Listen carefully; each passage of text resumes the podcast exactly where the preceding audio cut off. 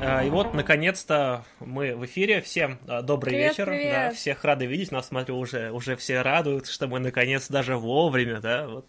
Что значит вовремя? Надо правильно поставить время начала стрима. Знаешь, что мы опоздаем на 15 минут, можно просто поставить время на 15 минут позже и успеть на него. Классно. Ну, чтобы понимали, бывают технические неполадки, то есть это не то, что мы там э, сидим и думаем, как бы нам опоздать. Работа не отпускает, понимаете? Вот работа до 7 вечера это зло. Как бы вроде и хорошо, а попозже начинаешь, но вроде плохо поздно заканчиваешь. Тоже свои как бы есть нюансы. Очень рада всех видеть, и вообще не- непривычно снова быть на основном канале, потому что уже отвыкли только ковер, только хардкор, а теперь снова на основном, еще и с таким стримом давно не было, у нас почти два месяца прошло с прошлого Истпарта, А не больше?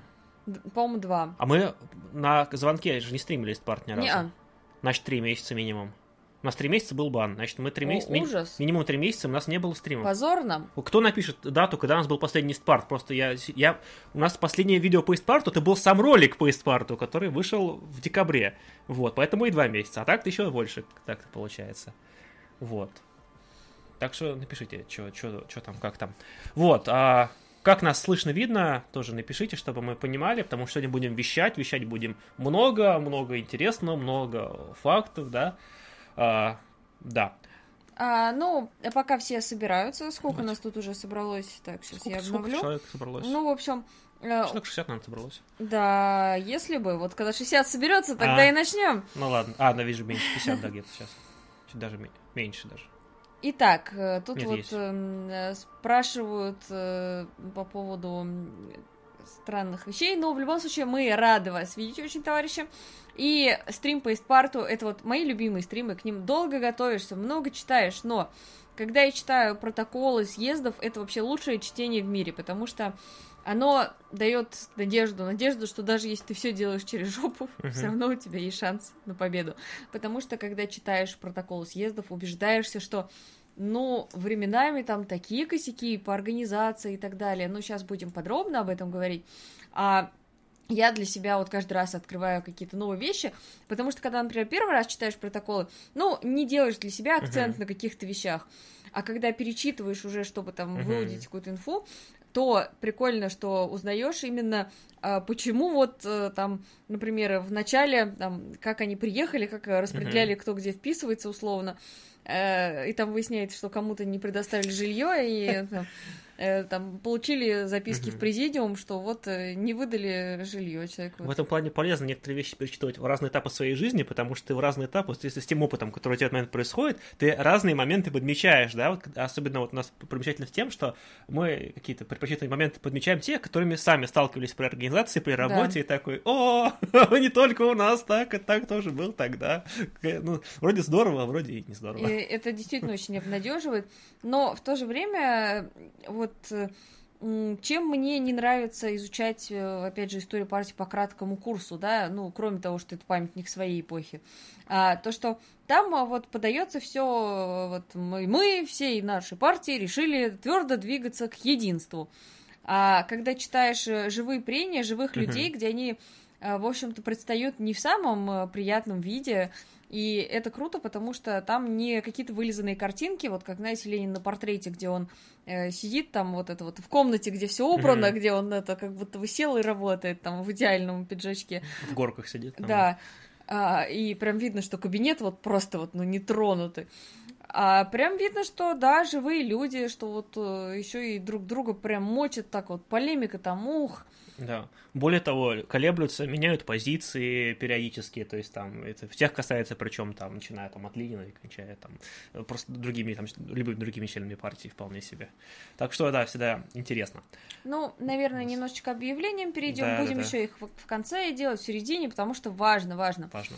А, начну с менее важного. Это воскресенье. Я буду в Нижнем Новгороде. Кто из Нижнего Новгорода, надеюсь, увидимся. Мы там будем презентовать наш журнал Зин-Зина. А, теперь к более важным вещам. А, обязательно заходите прямо сейчас в группу Союза марксистов или по ссылке. Сейчас я в чатик вам ее кину. Вышла новая статья. Это статья наших товарищей. Э, статья, в общем-то, именно с позиции Союза марксистов по важнейшей теме. Как всегда, левые, что с ними делать, что с ними не так, хотел сказать. Ну, об этом тоже там есть.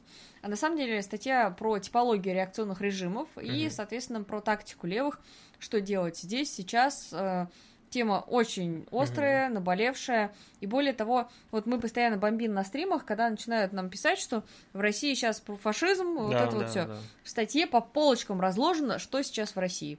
Вот Теоретическая да. работа восхитительная, очень советую, просто настоятельно всем читать. Да, первая часть выходит сегодня, вторая часть, по-моему, выходит завтра, если я правильно да, помню. Да, завтра. то есть прям подряд вы можете там такой, как сериальчик, вот э, с ожиданием, с послевкусием. И еще, это еще не все. Да. Вторая часть завтра, а еще продолжение на следующей неделе будет да. в эту же тему. Да. Тут важно понимать, да, почему вот, скажешь, такие вот темы странные, да, вот почему вы рассуждаете там о пролетариате, почему вы рассуждаете там о типологии там вот реакционных режимов, что за странные абстрактные темы. На самом деле, когда мы куда собираемся идти, мы должны понимать точку, откуда мы начинаем, да, то есть где мы находимся, избирать тактику, исходя из этого, и избирать, а, понять конечную цель. Если конечная цель для нас всех более-менее, ну, понятно, хотя об этом тоже, я думаю, что стоит поговорить, я думаю, обязательно публикации на отчет будут, но понять, где мы находимся, то есть из того, в каком положении находится мир, там, Россия, какое находится общество, надо избирать тактику, то есть там, начиная там от а, положения в мир-системе и кончая конкретными там ситуациями. Участвуют да. ли в выборах. Да, да, да. И вот, и, и, и именно эти статьи, они Э, и ставят, э, как бы говорят о том, кто сегодня субъект политики, там, кто сегодня класс революционный является, да, то есть и где мы находимся.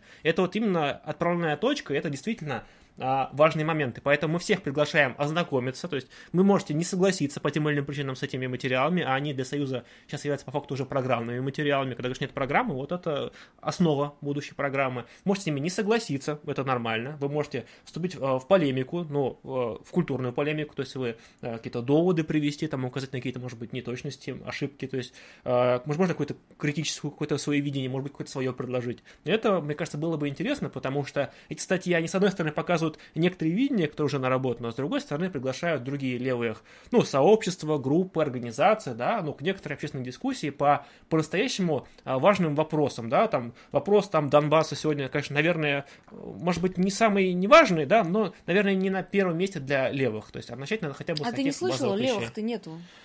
Ну, тоже верно. То есть, возможно, некому предложить дискуссию. это как-то печально. Обращение в никуда какое-то получается. Это, это грустно в любом случае. Но мы надеемся, что все-таки это не так, и найдется а, с кем обсудить. А, вот, и думаю, позиция это будет гораздо более понятна.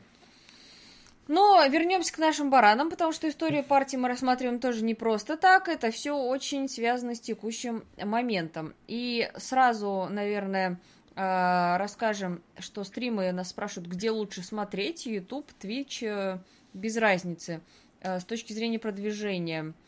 Я скажу так, надо следить на всех платформах, потому что у нас некоторые стримы будут выходить, например, только, например, только на Твиче. То есть у нас такие стримы, они продолжатся, они у нас никуда не денутся, потому что мы научены горьким опытом, что нельзя класть яйца в одну корзинку, да, и мы действительно мы эту тактику продолжим, то есть у нас э, в скором времени появится еще отдельный канал для записи стримов, на всякий случай, потому что они всякие предупреждения бывают, пролетают какие-то материалы, ну, чтобы они там аккуратненько лежали. Плюс еще у нас стримы выходят довольно-таки часто, да, и они, ну, по количеству совпадают с количеством роликов. Некоторых людей это напрягает, да, чтобы там какие-то, ну, может быть, менее важные какие-то материалы, мы их будем складировать туда. Ну, вот, и, может быть, какие-то стримы там тоже будут отдельные проводиться, там, ну, такие вот э, специфические, чтобы основной канал просто, ну, не захламлять. Но за чем следите, потому что у нас еще много тем, и вот э, многие стримы, связанные с реакциями, да, с какими-то вот обзорами, какими-то вот актуальными моментами, они будут проходить только там. Поэтому а, все, кто вот вообще интересуется, вот кто любит это дело, пожалуйста, подпишитесь, смотрите там. Угу. А, да, сразу пока вот еще мы не начали отвечу да. чату, что у меня нет ни на кого никаких обидок. У меня mm. есть несогласие, когда люди публично заявляют то, что не соответствует действительности. Угу. И мне непонятно, зачем это делается, потому что, ну, это просто странно, и это либо либо просто человек не в курсе, и тогда нужно пополнить багаж своих да, знаний. Да, да. Но, наверное, не стоит тогда говорить, о чем не знаешь.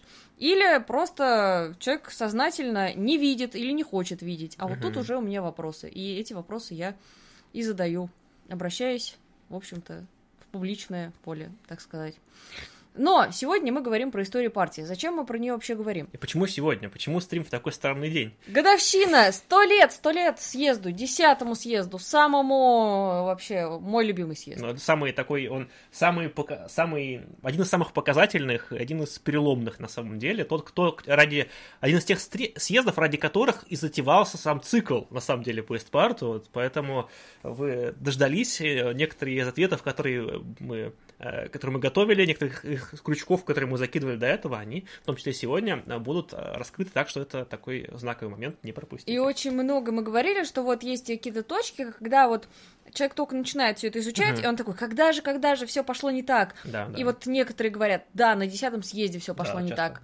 Это мы уже тоже говорили, что ну неправильно так рассуждать, потому что вот не бывает, чтобы вот в одном моменте все пошло не так. Так не бывает.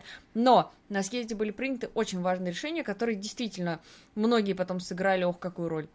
Ну, потихонечку, наверное, да. перейдем, да, а пока про то, на давай. что мы с ним да, собираем. Да, собственно, анонс я, кажется, хотел сделать, да, то, что э, наконец-то у нас вроде как более-менее сейчас э, подсобрались силы, подсобрался материал, Кончился а, более-менее изоляция. Более-менее изоляция, да, наконец-то. Мы более-менее уписываемся в бюджет, хотя еще пока не до конца. И, наконец-то, мы приступаем к съемкам третьей серии из Спарта, да, вы, да, вы, думаю, вы ждали. Вот она, собственно, сейчас простоит, поэтому, кто вообще интересуется тематикой, следите за анонсами. У нас будет материал выходить в Инстаграме обязательно. У нас там, вот кто не подписан, там у нас всегда выходит э, о текущих там съемках, каких-то материалов.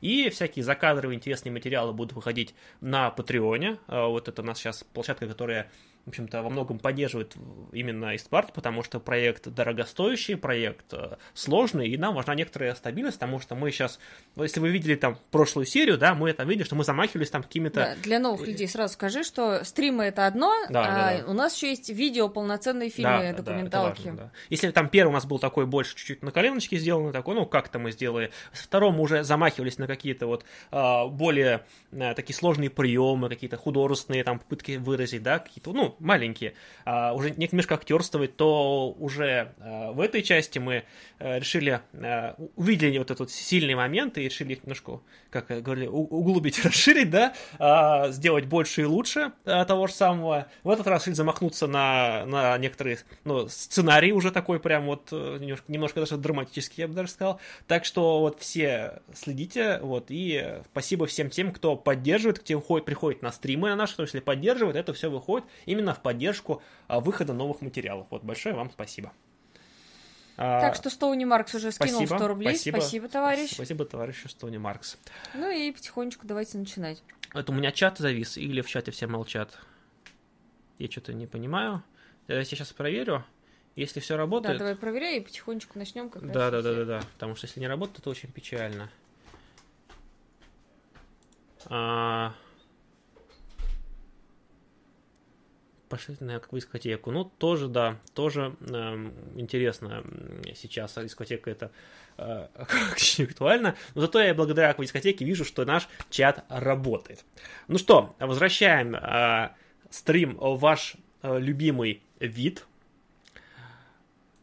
вот в такой. Да, я думаю, что вы все соскучились вот именно э, по такому его э, формату, потому что когда э, камера становится маленькой, а вот такой появится экранчик, это значит, что сегодня будем о чем-то рассказывать, что-то э, важное обсуждать, да, и сегодня у нас, разумеется, э, важная тема.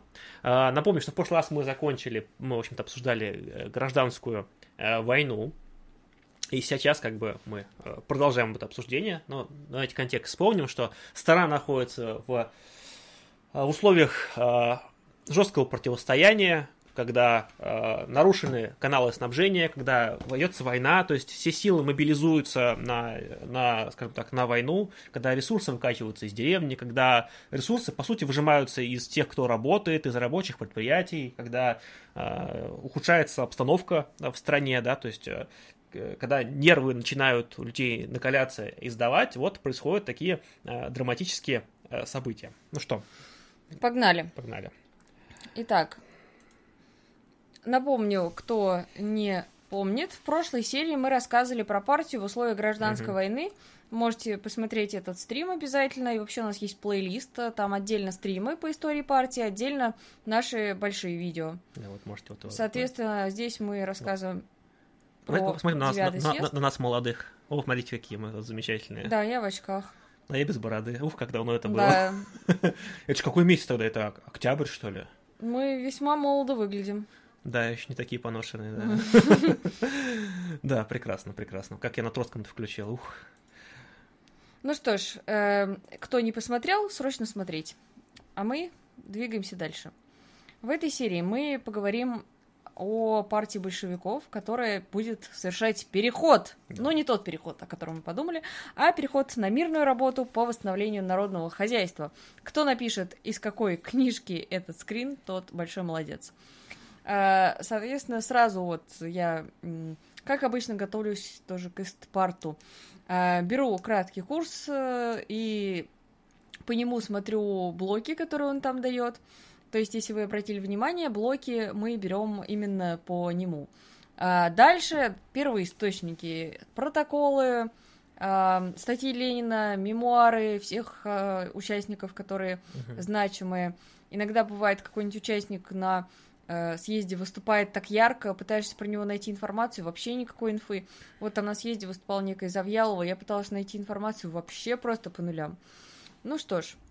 Так, у нас тут вопросы возникают в чате. Да, ребят, давайте мы а, сразу договоримся, да, что все вопросы мы во второй половине, там, по стриму, не по стриму, там, по Семину, по новым каналам, это все, ребят, в во втором части, как бы мы все ответим, правда, но по- чуть-чуть попозже.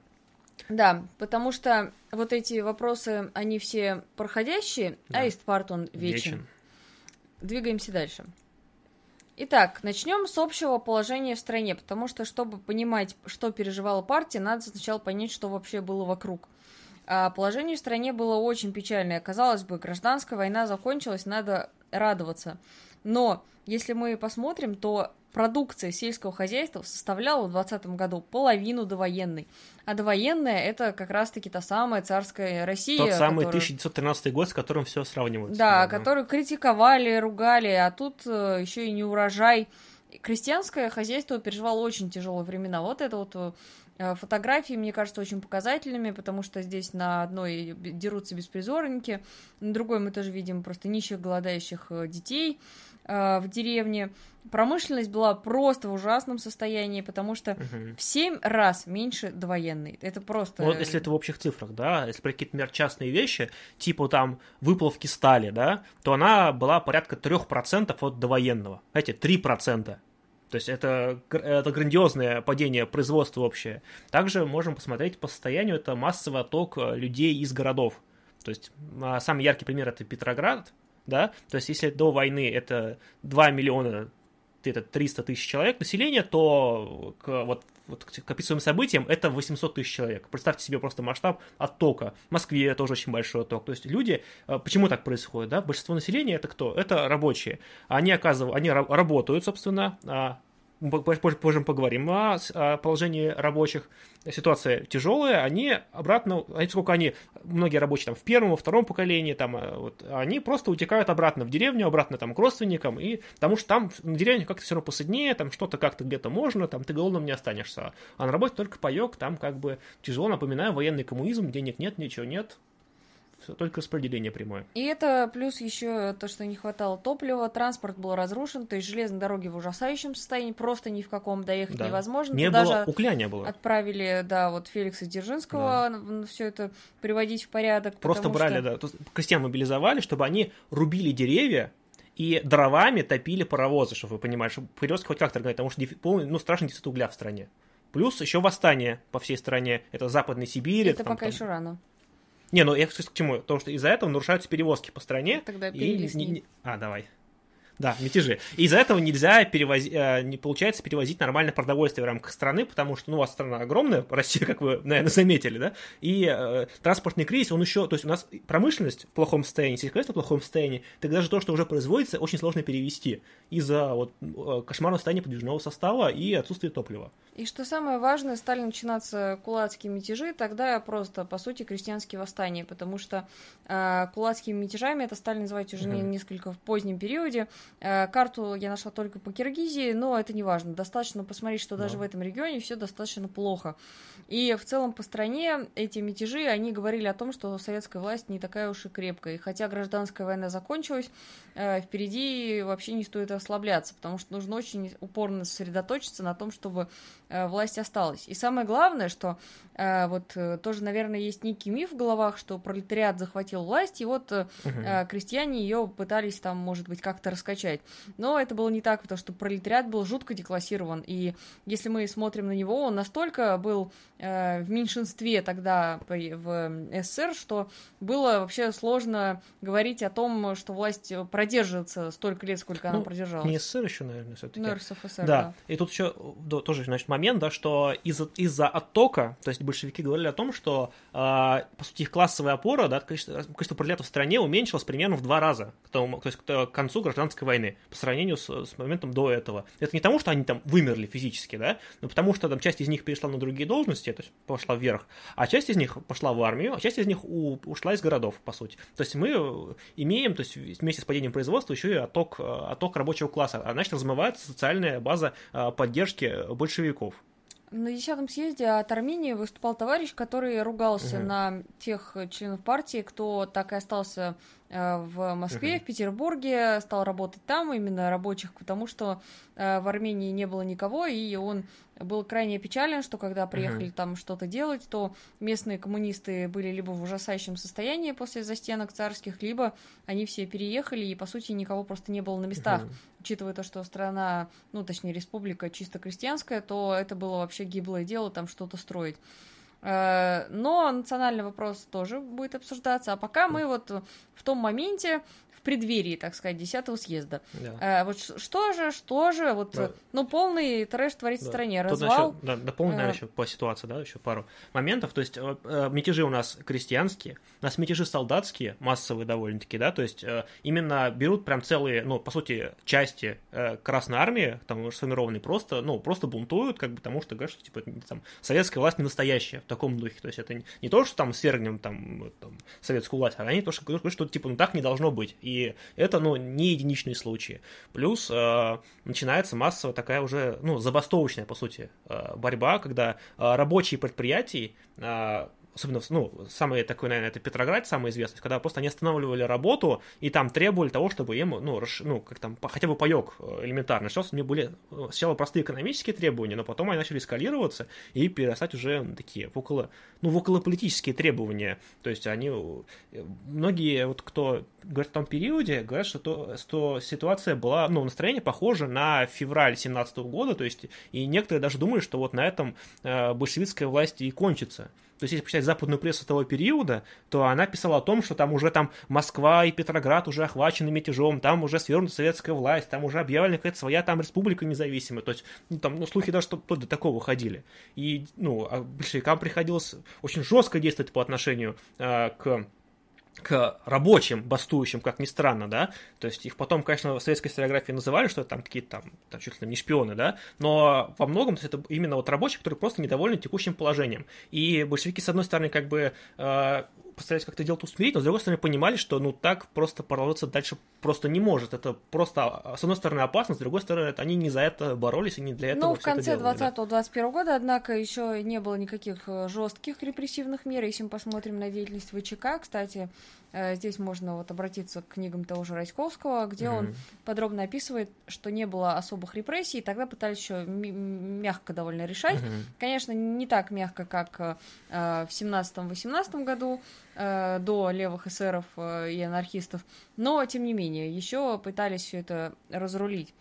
Э, И плюс еще важный момент, на что у нас э, надеялись, на то, что начнется мировая революция, да, и получится, что все, социализм уже не только в России, и он понесется по миру, все будет круто и здорово. А, Двадцатый год, провал в Польше. На фотографии видите польских солдат, в общем, которые оказались на стороне польского капитализма и капитала и победили. А, Много можно говорить о том, почему в этой войне оказалась такая вот ситуация, но тем не менее. э, факт остается фактом. 18 год провал в Германии, на который очень надеялись. 20 год провал в Польше, и это поставило крест на том, что произойдет мировая революция. То есть к 20 году, а мы сейчас говорим про конец 20-го, начало 21-го, 100 лет, 100 лет 10 съезду в марте, 16 марта. Ну, понятно, он проходил несколько дней, но мы берем вот эту дату, потому что там было самое интересное. А, нету больше мировой революции. Надеяться не на что. То есть нужно перестраивать систему. Если раньше мы могли говорить, что вот сейчас в других странах рабочий класс восстанет, понятно, что этого не произойдет, надо справляться своими силами.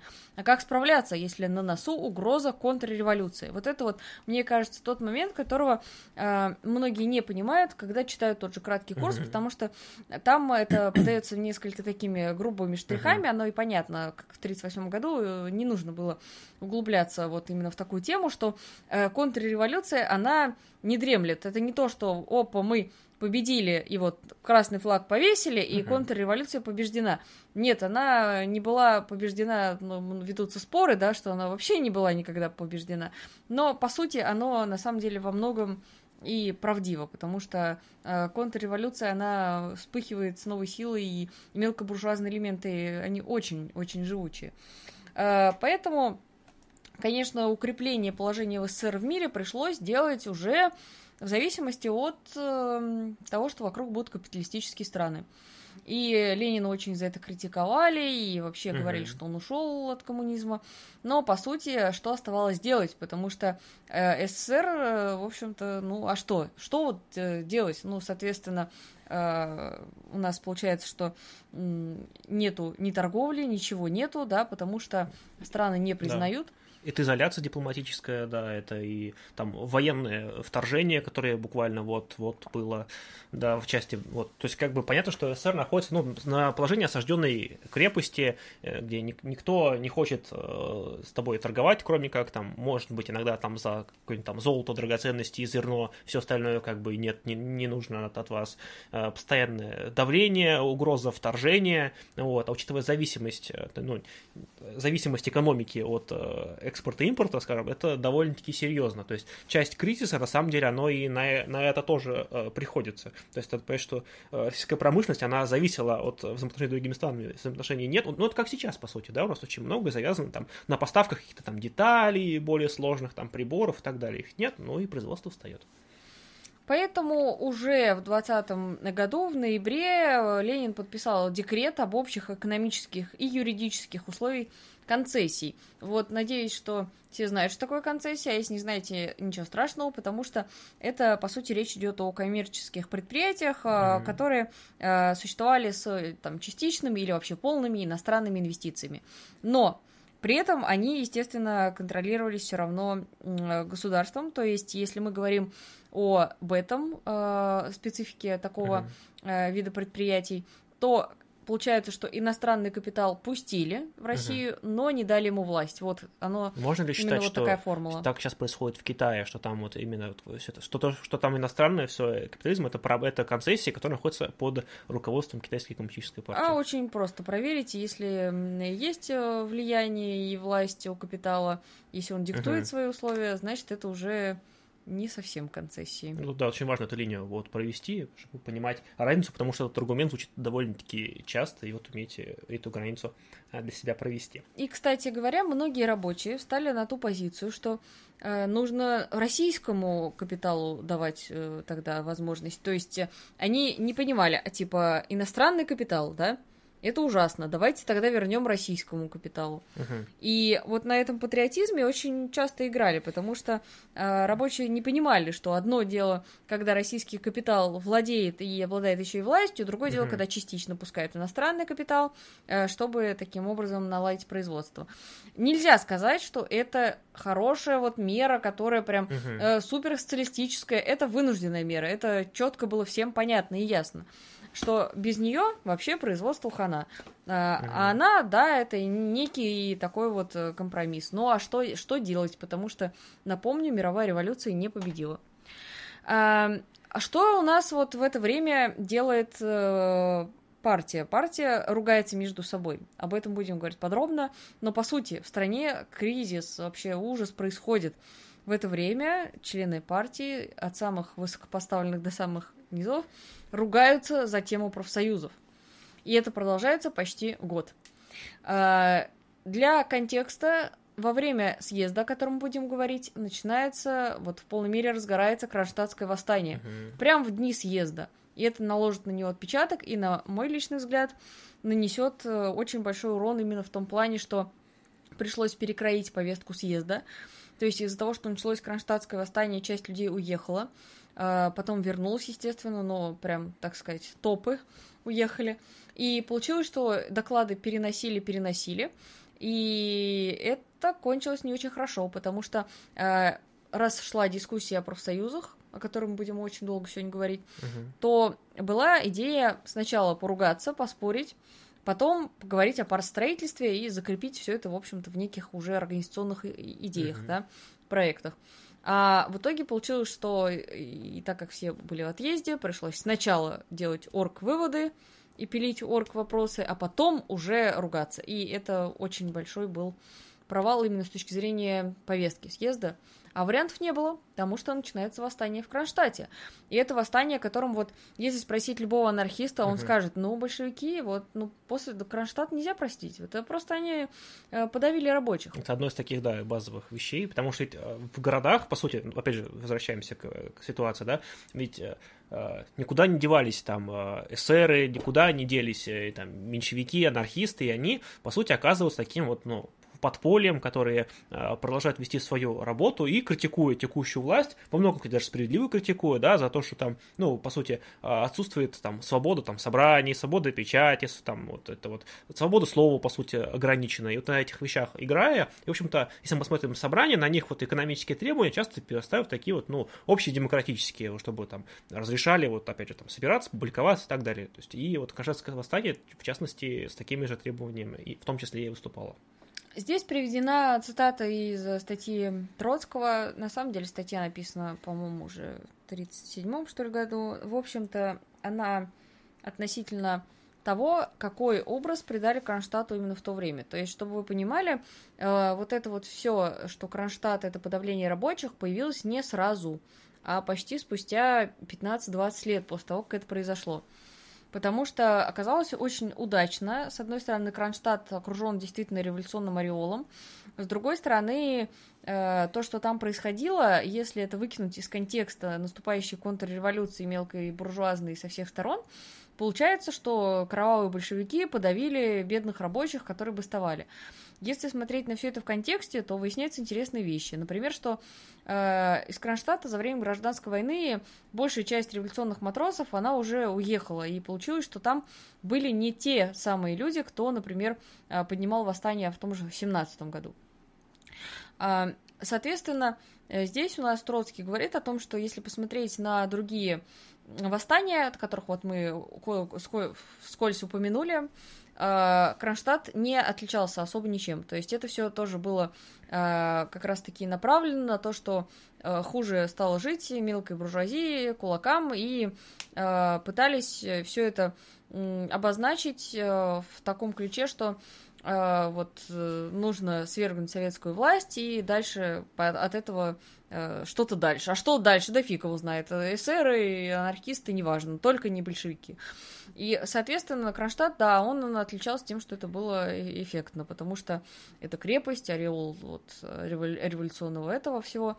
Тем ну, не менее... Вы помните, матроса, да, это опора большевиков, да, это, вот, это наиболее такая подготовленная, квалифицированная часть, назовем их вооруженных сил, хотя не совсем так, да, то есть это такие вот, э, то, что всегда революционные матросы, да, это вот, э, это всегда ассоциация с большевиками, всегда их прямая опора, это лучшие лучшие солдаты во многом во время гражданской войны, да, и тут вот раз мы видим, что вот это вот та, та опора, тот символ, он нарушен, да, как бы, опять же, это всего лишь там 20-21 год, да, то есть это вот еще со, вот от событий, которые вот были, то есть э, если Россия как начала там в 2014 году там эту вот нестабильность свою политическую, там, начиная там с войны э, и кончая этим уже там несколькими вот, революциями, по сути, ситуация не сильно-то менялась, то есть, представьте себе, усталость всех уже, как всех это уже задолбало, и на самом деле большевики могли, ну, точно так же пропасть, ну, и исчезнуть с политической арены, как до этого исчезло временное правительство. То есть они могли повторить судьбу Керенского, легко, просто очень легко.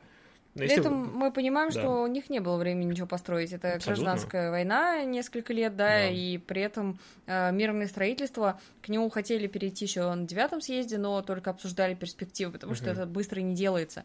Одна демобилизация армии сколько времени заняла, потому что, опять же, представьте себе толпу вооруженных людей по всей стране, да. которые возвращаются, которых, да, голод, надо, которых надо кормить, их демобилизуешь, они возвращаются, там тоже голод, и по всей стране был массовый спецбандитизм, и опять же подмечали, что источником бандитизма оказываются демобилизованные солдаты. Они просто возвращаются, жрать нечего, они собирают банду. Возвращаются в деревню, да, где да, голод. Да, голод, и там банды. собирают банду и начинают там грабить просто всех. Вот вам здравствуйте.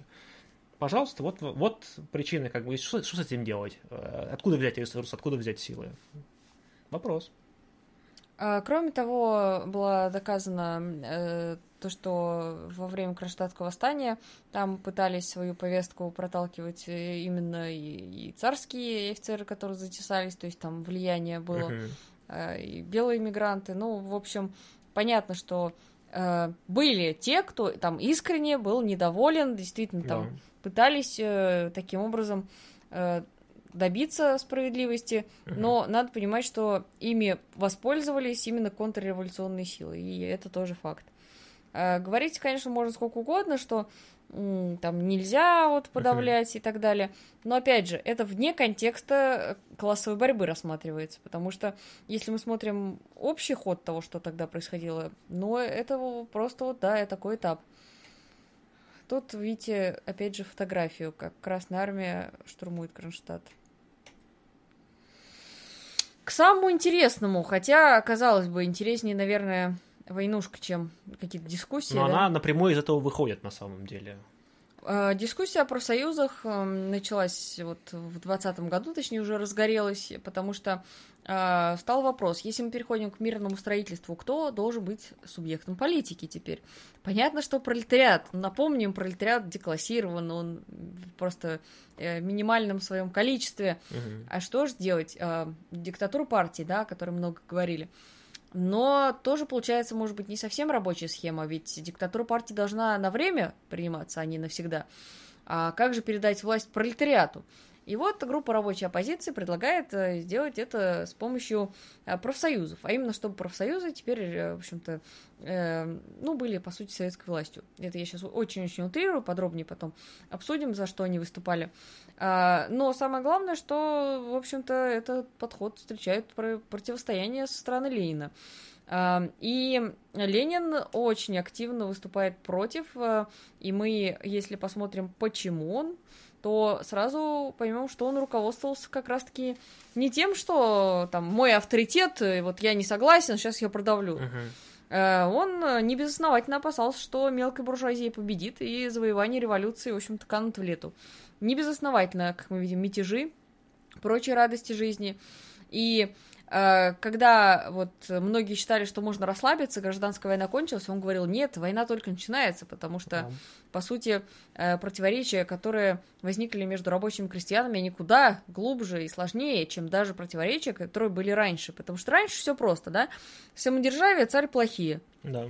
Рабочие крестьяне вместе. А тут, оказывается, не совсем оно так, потому что э, крестьяне могут кормить город, рабочих, но не хотят, потому что у них и голод, и объективные обстоятельства. А как же, как же, что же делать? И еще политика военного коммунизма, которая, вот в прошлый раз мы говорили, не самое приятное название такое, да, коммунизм, но там не совсем про коммунизм. Да уж. Там именно про то, что нужно срочно... Это военная мобилизация, по факту, да. От коммунизма там ничего нет. Хотя некоторые леваки хотя, у, у, там, э, критикуют советскую власть за то, что они отменили военный коммунизм и сделали шаг вправо, там, придя к НЭПу. Хотя, ну, объективно, военный коммунизм никакого отношения к коммунизму не имел. Это такое название э, просто, да. Да, при том, что когда принимали военный коммунизм, все понимали, что просто, ну, год-два, но при нем невозможно это. Да, вот опять же, вот все эти события, о которых мы говорим, да, они стали во многом следствием той системы, когда, то есть там просто там, э, вплоть до того, что там на вокзалах стояли, ну, ну, э, заградотряды, которые отбирали продовольствие у тех, кто приезжал в город, чтобы его потом распределять. То есть вплоть до такого. И, например, одно из требований забастовок э, в Петрограде было то, чтобы отменить это, потому что там, ну, просто родственники тебе там э, покушать привозили из деревни, чтобы ты хоть как-то мог жить, потому что, ну, пайка хлеба, она уменьшалась, то есть там для рабочих, там каких-то там наиболее важных производств могло быть там 600 грамм хлеба, например, да, там на 2, по дня. А, например, для более низких, а потом сделали на 3 дня, то есть растянули ее. А для категории второй, ну, уже менее важной промышленности, там было 400 грамм на 3 дня хлеба, представьте себе объем. А для третьей категории это 200 грамм на 3 дня. То что такое 200 грамм хлеба на 3 дня? Это, это очень мало, поэтому там и голодные обмороки, и прогулы, то есть там до 15% рабочих дней доходило прогулы, то есть это, ну, довольно-таки много. Вот, и с этим надо было что-то делать. И это, это было следствием экономической политики, которая была вынужденная, но она имела свои минусы. И уйти от нее было, не уйти от нее было нельзя.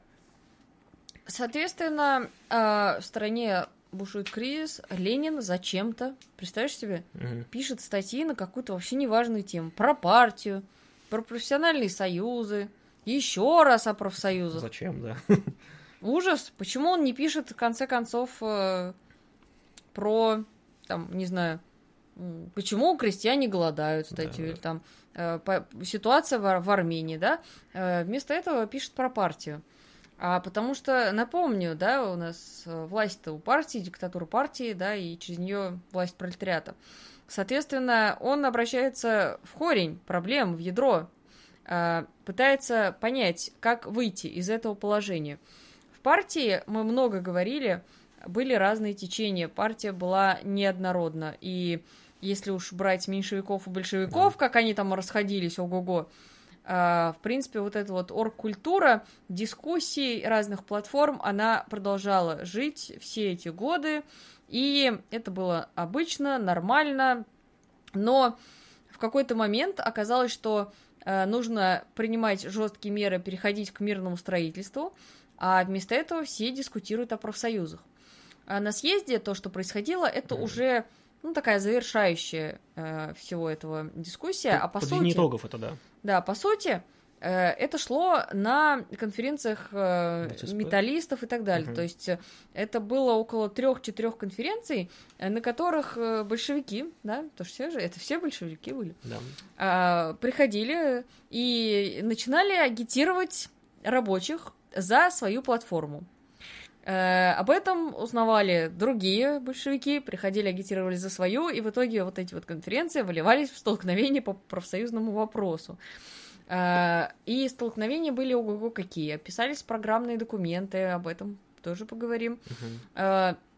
И нужно было с этим что-то делать, потому что это нам сейчас, вот кто, наверное, вне левого движения, трудно понять, как это сильно тратит время дискуссии по разным поводам. Когда же это на таком несравненно более высоком уровне, чем кто-либо из нас может да, представить? И более сложных вопросов. Это уж совсем непросто. То есть э, для того, чтобы что-то принять, вам нужно обсудить это всей партии. Если в вашей партии 100-200 человек, это уже сложно. Если в вашей партии 20 тысяч человек, 200 тысяч человек, это становится просто безумием. А, даже несмотря на то, что демократический централизм, uh-huh. выясняется, что те, кого избрали высшие органы, и друг с другом тоже не согласны. И каждый говорит, что он за рабочих, каждый представляет э, определенную группу. Если мы посмотрим, там тоже не на пустом месте, и все эти платформы имели поддержку. Э, формируется так называемая группа рабочей оппозиции. Название они придумали не сами, это название им дал Ленин. Э, ну и они его стали использовать, потому что нужно было обозначать себя, им название понравилось. А, до этого самой известной такой фракционной группировкой это была группа демократического централизма. Они также вот, называют как децистов, их сейчас называю. Ну. Это на прошлом стриме мы говорили, они угу. выступали за большую демократию в партии, то есть э, не то, что вот единоначалие, как партия решила, угу. так и это, давайте все равно свою линию там можно с некими отклонениями. Ну и в целом они то есть, за то, чтобы большевики, например, ну, чтобы вот в Советы они не то, чтобы там были под, подчинены а, партии, а наоборот, Советы были именно вот в большей степени высшим органом, а партия, например, им наоборот подчинялась. То есть все к вопросу, по сути, опять снова о субъекте политики. Да. Кто это? Партия, Советы да. или профсоюзы. И снова и снова упираемся в этот же вопрос. То есть здесь, наверное, самый главный вопрос во всех этих фракциях, потому что если просто загуглить, там будут какие-то вот эти вот отличия, они, наверное, не совсем людям понятны. А самое главное, они пытались спорить о том, как э, строить социализм, то есть это все упирается вот в самые ключевые вопросы. Это речь не о том, что там ну, что такое профсоюз? Э, профсоюз, не профсоюз, да?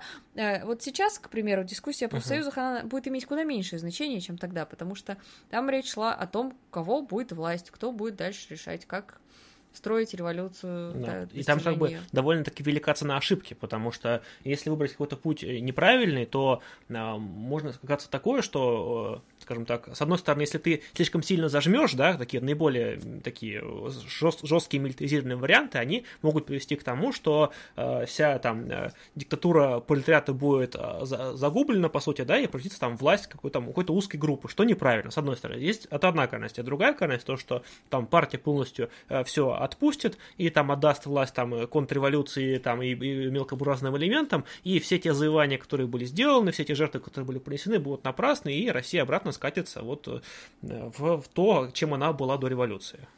И Ленин опасается, что это приведет к тому, что пока партия пытается решить свои внутренние противоречия, произойдет да. то, что контрреволюция победит. Потому что партия ослабевает от таких да, вещей. Но тут вопрос, что же делать? Это вот у нас действительно мифологизируется, что вот Ленин сказал, давайте так, и все такие, ага, да, да, так. На самом деле так не было. И поэтому приходится принимать очень своеобразные решения. Сейчас будем об этом говорить. Итак, рабочая позиция. Брошюру, вообще э, программную брошюру рабочая позиция написала Александра Калантай. Э, ее главные лидеры она, Шляпников и Медведев. По сути, меня, а, пожалуй... Глава рабочей оппозиции, имеется в виду. Меня смутило несколько моментов. А именно то, что когда мы изучаем протоколы, там, к сожалению, есть огромные пробелы. А именно, мы там практически не найдем огромных э, речей Калантая с отстаиванием позиции. А, для меня пока вопрос, я не могу на него сейчас ответить, я хочу это изучить и обязательно с вами поделюсь, потому что пока мне нет понимания, почему в основном э, ее выступления были на закрытых заседаниях. Потому что, э, когда читаешь протоколы, и там 10 э, человек подряд кроют ее последними словами, апеллируя к ее uh-huh. выступлению, а это выступление его нету в протоколах, тут вопросы. И мне пока вот действительно не очень понятно, потому что хотелось бы прочитать вот ее эти исходные речи. Там, конечно, есть ее выступления, но вот именно бывает, что первичных нет. Э, и вообще протоколы, честно я скажу, там огромные пробелы. Вот. Надо понимать, по каких условиях, э, скажем, все это издавалось, писалось, э, да, все-таки, э, все-таки советская историография при всем уважении была достаточно ангажированной, все-таки надо понимать. Ну, рабочая оппозиция считала, что партия должна заниматься агитацией, пропагандой, воспитанием масс, а профсоюзы управлением народным хозяйством. И там, по сути, вот предлагалось передать вот как раз вот ЦСПС, и чтобы это все было рабочим таким вот инструментом рабочего контроля а советы вообще государством. Плюс вопрос о бюрократизме. А, с одной стороны, рабочая оппозиция очень-очень ругала то, что происходило а, в партии именно с точки зрения бюрократизации, но, опять же, вот, наверное, надо пояснить, потому что о бюрократизации, когда вот говоришь, угу. мне кажется, большинство представляет себе этих ублюдков из обкома да, да. с портфелями, а тогда бюрократизм это было о другом, там никто не то чтобы жил хорошо, да, вот с портфелями радовался жизни, там речь шла именно о том, что э, партия там пытается рабочим навязать то, что они делать не хотят, а нужно больше, чтобы рабочие сами вот... Угу. А, то есть э, за это ее называли анархосиндикалистской платформой. И мы много с вами говорили о том, что вот этот вопрос, рабочий контроль или власть партии, то есть вертикаль или а, наоборот снизу, он ключевой. И никто на него не может дать ответ, потому что, с одной стороны, вертикаль, она приводит к тому, что действительно бюрократизация и замыкание. А снизу приводит к тому, что рабочие не могут быть деклассированы, мелкобуржуазным сознанием обладать, и все, и конец революции. А совмещать эти две э, тенденции невозможно. да, даже вот все попытки, они, ну, ну, невозможно было, потому что вот это противоположности, да. В общем, вот так вот. Так что вот если вы знаете ответ на этот вопрос, как это совместить, вперед, э, левое движение ждет таких гениальных теоретиков. А, идем дальше. Александр Калантай. Ну, не для никого, наверное, не секрет, что э, мне очень импонирует Калантай. Э, тем не менее, к ней есть ряд вопросов по поводу ее поведения, например, на том же съезде. Uh-huh. Или во время вот этих всех конференций. Потому что, насколько я могу судить, опять же, на конференциях она показала себя достаточно ярко, агитируя рабочих, и, в принципе, проталкивая позицию рабочей оппозиции, и сама работа рабочей оппозиции, она очень яркая, очень такая вот э, в публицистическом стиле. Ну, я скажу крамольную вещь, да, написано не хуже, чем у Ленина, а даже лучше и понятнее зачастую, потому что с точки зрения подачи Каланте хорошо писала. Но на самом съезде десятом она прям вообще вот э, мало выступает и недостаточно ярко, недостаточно аргументированно. Очень интересный вопрос. Я собираюсь этому посвятить исследование, потому что, на мой взгляд, в самой полемике тоже кроется ответ, потому что э, зачастую, если э, в течение часа Ленин тебя последними там, полемическими словами крыл, после этого на самом деле уже трудно было как-то съезд угу. как-то вообще в общем, если посмотреть, там к ней ужасное отношение на съезде, то есть она выступает и э, там ее называют кисейной барышней, ну прям вот то, что делать не стоит, прям вот не товарищеское поведение со стороны некоторых э, товарищей. Так что это, конечно, очень интересно смотреть за их полемикой. Э, потому что там такая ругань вообще, просто вот реально. Э, они не матерятся, но это и не нужно, потому что они там себя, себя так э, друг друга опускают, что мне кажется, современные левые даже рядом не стоят, и когда вот говорят, что там вот какая-то полемика очень жесткая, ты смотришь, не, ребята, это вообще не жестко. Но, с другой стороны, там э, уровень проблемы был немножечко другой, нежели сейчас. То есть это не, не все-таки не были пустые сотрясания воздуха. Э, да, так и есть. И если вот мы посмотрим, что самое главное, да, э, как вовлечь рабочих в политику, да, если через профсоюзы логичный, логичный ответ, или через партию, еще более логичный ответ, да? Или через советы. Или через советы, да как же, черт возьми.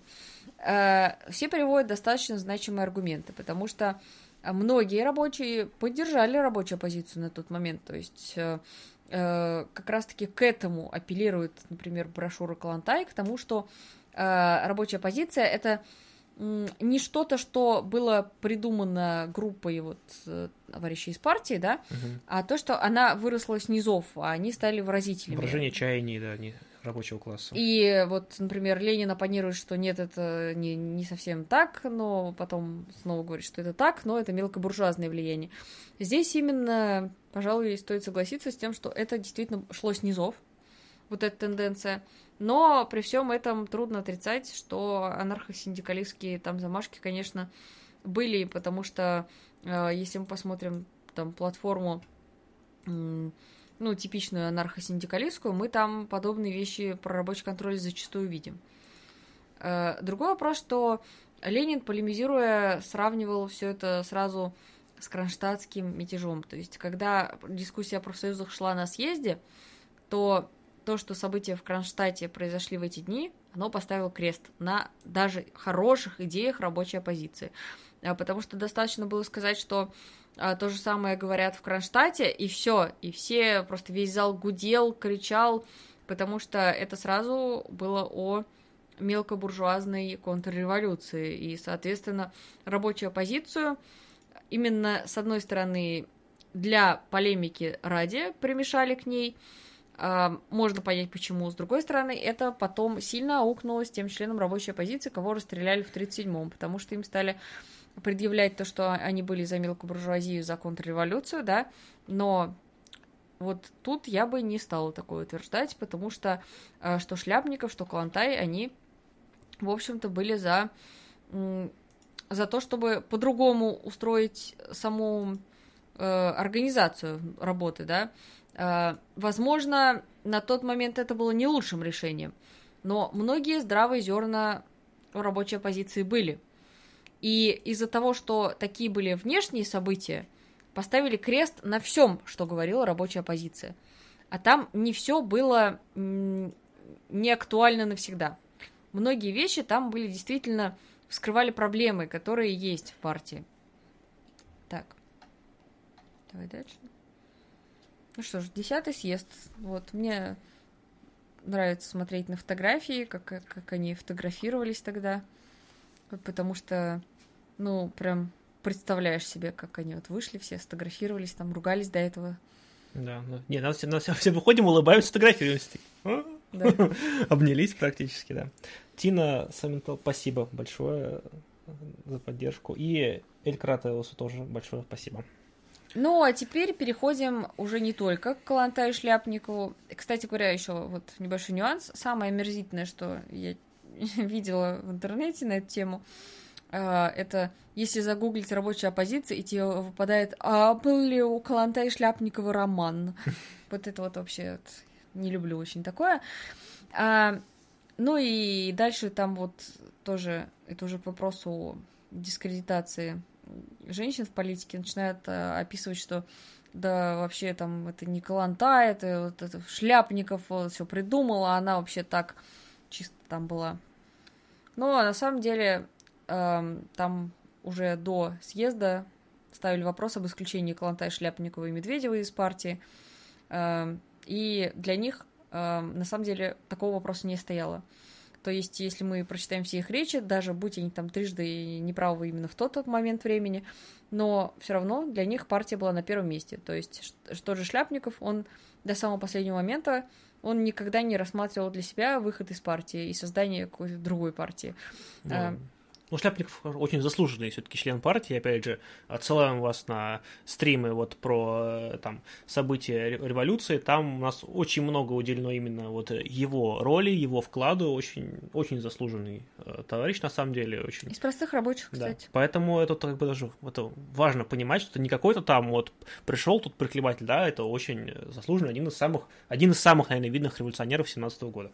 И что вот на самом деле очень важно, когда говорят, да там все были интеллигенты. Вот это вот товарищи из простых рабочих, да. э, заводы, забастовки, прошел этот путь э, именно ну, в книж... таком ключе. Книжки нет? Книжечка у нас вон там, Далеко на стоит, полочке, да. Ну, ладно, ну в общем, это биография, написанная его дочерью. Вот такой. Ну, там не полная она такая, то есть там про период только. Ну, потому что после этого периода там все грустно было. Да. А, собственно, децисты. Очень, вот мы говорили о них много в прошлый раз, сейчас много не будем, потому что они на самом деле уже не играют ведущую роль. А, это неоднородная платформа. Там, если вот в прошлый раз мы говорили, что там один выступает, второй, второй ему же противоречит, угу. так и было и на этом съезде. То есть у них не было какой-то вот единой платформы. Они были за то, чтобы была свобода фракций, группировок, то есть вот, ну, довольно абстрактные вещи. За все хорошее они были. Да, то есть за все хорошее, реально. И там Вплоть до того, что э, вначале один из э, членов начинает говорить на съезде, э, допустите Сапронова в президиум, почему нет Сапронова в президиуме? Там председатель говорит, что вносим поправку, кто голосует за, Сапронов встает и говорит, я снимаю свою кандидатуру. То есть они даже не договорились. В общем, такая вот фракция, да.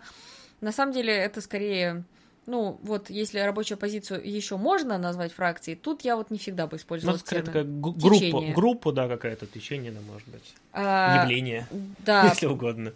Причем, что, пожалуй, интересно, а, сам съезд, когда начинается, вот я упомянула, что они там обсуждают повестку, кого в президиум и так далее, так они это обсуждали полдня. А, в каком порядке повестку обсуждать? То есть читаешь вот материал съезда и понимаешь, что а на уровне организации мое уважение просто, потому что когда они там голосуют, внимание, значит, они обсуждают, в какой пункт повестки, когда обсуждать, начинают вкидывать разные идеи, спорить, а потом, значит, подается предложение прекратить прение по вопросу о повестке. Да. И они начинают голосовать, прекратить ли прение по вопросу о повестке, решают продолжить прение, потому что не большинство за. Это безумие, форменное безумие. Ну, это голосование за голосование, когда Да. начинается, да. А, платформа 10. Пока не обращайте на это внимание, потому что, по сути, а вот если мы говорим... Это более позднее все-таки, она не сразу появилась. Она появилась на съезде. Да. А, то есть, по сути, она вот э, формировалась потихонечку, и, на мой взгляд, она скорее вот, э, это был некий компромисс, когда Ленин уже на съезде понял, что, ну, надо завязывать, иначе это вообще никогда не кончится, и вот выбрал такой некий вариант, еще и посмотрел, что Троцкий прогоняет дичь, эти рабочие оппозиции на двух крайностях, да. и понял, что надо тут как-то вот выруливать.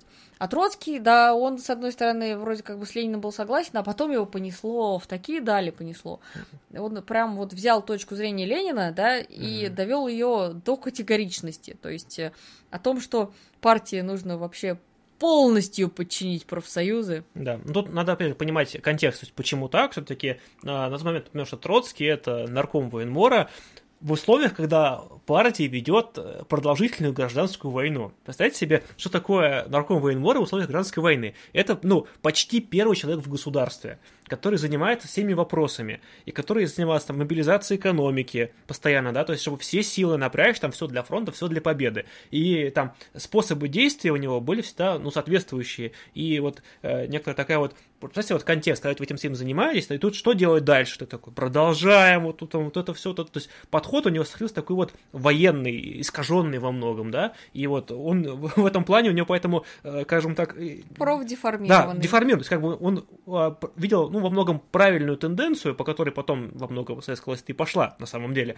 Но в- с такими загибами, и более того, он своими этими выступлениями, они, ну, скажем так, звучали настолько иногда дико, что с этим не могла согласиться часть партии, что отчасти подвигала к партию вот к этим вот всем э, обсуждениям и отчасти даже, может быть, даже в каком-то степени к расколу. И в второй степени оно не всегда нравилось рабочим просто, потому что, ну, что-то как-то больно жестко, что-то мне так не нравится, да? И вот, э, то есть у него такая была линия, она была понятна, откуда она бралась, она была по-своему логичной, но она не была вполне политической, то есть это было, он немножко в себя поверил слишком сильно, это была его очень большая ошибка на самом деле. А, и вот еще по поводу самой полемики, там такой нюанс, что, а, например, у них были явно некие договоренности. К примеру, они апеллируют к тому, что а, Ленин начинает а, свою критику а, рабочей оппозиции с того, что он разносит в пух и прах брошюру Калантай. Э, вот, и он, опять же, там делает некие нападки, что вот надо все исключать из партии, да, и так далее. А потом Шляпников и Калантай апеллируют к тому, что «А мы же договаривались, что не будет разговоров об исключении из партии. И, пожалуй, вот это момент, который меня уже насторожил, потому что Мгм. с самого начала съезда идет угроза исключения из партии. И угроза очень сильная, потому что, вот, наверное, тоже, вот, мне кажется, люди, кто там не состоит в Мгм. каких-то организациях, они не могут понять, насколько это, это, пожалуй, самая сильная угроза вообще. Ну да, такое административное давление в дискуссии такое начинается, когда на тебя. То есть это вот, не знаю, там, как у вас, представь себе, что, что вас там будут угрожать уволить с работы. Вот, ну, что-то подобное, наверное. Мне кажется, это несравнимо, потому что увольнение с работы это потеря А, финансов и нет, так причем далее. потеря с работы, э, потому что ра- эта работа единственная в стране. Вот, чтобы вы понимали, типа, а потом некуда идти, вот, настолько, да. Ну, это аналогия, конечно, не вполне, не вполне, наверное, точная, ну да, но потеря всего, что Ну, ты делал да. всю жизнь. То То есть, просто поймите, вот ну, для себя, скажем так, вот это вот такое. И это действительно то, на что, ну, это, насколько это вообще правильно так вот э, давить, это тоже, наверное, сложно сказать. С одной стороны, как бы, то, что действительно какие-то враждебные элементы стоит исключать, с другой стороны, когда ты начинаешь использовать это как, как элемент давления вот, свою правоту, наверное, это... имея большой авторитет. Да, это Потому что э, еще Апелляция момент, к авторитету начинается, та самая. момент, который меня смутил, э, что Ленин м, позволяет себе потрясающие, смешные, когда ты разбираешься, кто есть кто, все фамилии знаешь, читаешь потрясающие шпильки, просто вот, ну, прям вообще в больное место, в яблочко, все очень э, с точки зрения вот прям эстетический восторг, честно. Но когда такие же шпильки позволяют себе Шляпников и Калантай, там, тот же Радьковский Мгм. и так далее, ой, простите, Раковский, Раковский, да. да, что-то да, современный, да. Да, Раковский и так далее. Их очень резко осаживают, там прям в скобочках гул, типа фу, вот. А, ну, то есть тут вот не совсем оно тоже. Ну, это такие вот, это а, вот вопрос только как раз того авторитета, который нарабатывается в фотопроцессе вот, работы. Как раз вот. Тут еще чуть момент, наверное, последний, да, по поводу вот там Зиновьева, Каменева и так далее. То есть, ну, тут может быть, ну, мнение, что типа они вот все стали на ленинских позициях, но на самом деле они, ну, примкнули к нему на самом съезде. То есть до этого они занимали такую публичную позицию, ни нашим, ни вашим, всех замерить, они никому вообще не, не считали прям супер важно. Они, там... у них такая была, ну, не платформа, а вот именно такой вот круг, который не, не имел четкого мнения, ага. который был именно за общее примирение. То есть нельзя сказать, что они были там, чер- там твердыми ленинцами. Это тоже как бы важно важно понимать, что они, ну, что они в этом споре были на, на побочных ролях. То есть, вот, чтобы, ну, Про Сталина еще поговорим попозже. Да. А, вот здесь некоторые вырезки как раз. А, опять же, Ленин ввел вот каждый раз, даже когда там пытаешься критиковать мне страшно сказать-то. Окстись. Да. Понятно, что все мы, как мы относимся к Ленину, но некоторые вещи, которые он допускал в полемике, они потом очень плохо отразились вообще. То есть в тот момент прекрасно понятно, почему он так делал. И я более чем уверена, что не было другого выхода. Но потом подобные полемические вещи использовали коммунисты другого рода и сейчас используют, угу. и не всегда во благо левого движения. А, к примеру, он клеит ярлыки. А, ну вот фраза, да? Типа, лучшего материала против рабочей оппозиции, чем брошюра рабочей оппозиции, быть не может. ну, несколько такое вот заявление, да, то есть когда ты сейчас пишешь какую-то статью и сталкиваешься с тем, что э, тебе говорят, э, ты не Ленин, значит, твоя работа не имеет права существовать, ну, это вот, к сожалению... С другой стороны, как бы и мы теперь э, во многих современных работах э, встречаем, по сути, вот, ну, аналогичные обороты, которые, ну, просто передраны у Ленина, вот, буквально вот такие же вещи, ну, встречаешь, ну, если не в каждой первой, то в каждой третьей, наверное, полемической статье, это, вот, ну, слишком, типа, вот там нет ничего там более там э, антимарксистского, чем там, я не знаю, манифест коммунистической партии, что-нибудь такое, там, нет ничего там, ну, там, ну, так неважно, на случай там, про любой другой материал можно так сказать. А, другой фрагмент я тут выделила, потому что, опять же, в рамках полемики, в рамках того, что надо доказать, Ленин говорит о том, что рабочая позиция контрреволюционна, о том, что э, вот она более опасна, чем Деникин и мы с вам, вам уже показали то, что это действительно так, то, что э, когда там красные сражаются с белыми, все четко и понятно. Угу. Тут враг, тут не враг. А это контрреволюция скрытая, вот, э, вот э, идущая из кулаков, она куда опаснее. Но из-за этого фрагмента потом многих расстреляли. Скажем прямо, то есть апеллируя к словам Ленина, когда uh он говорит о том, что это хуже, чем Деникин, да, uh членов рабочей оппозиции, которые уже давно отказались от этой платформы, потом они за это поплатились.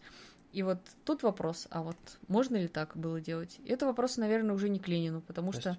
Он ничего такого, скажем так, не хотел и не подразумевал. Э, но использовано оно было не так, потому что, да, Ленин оказался возведен вот в ранг таких вот источника интересных фактов и занимательных цитат.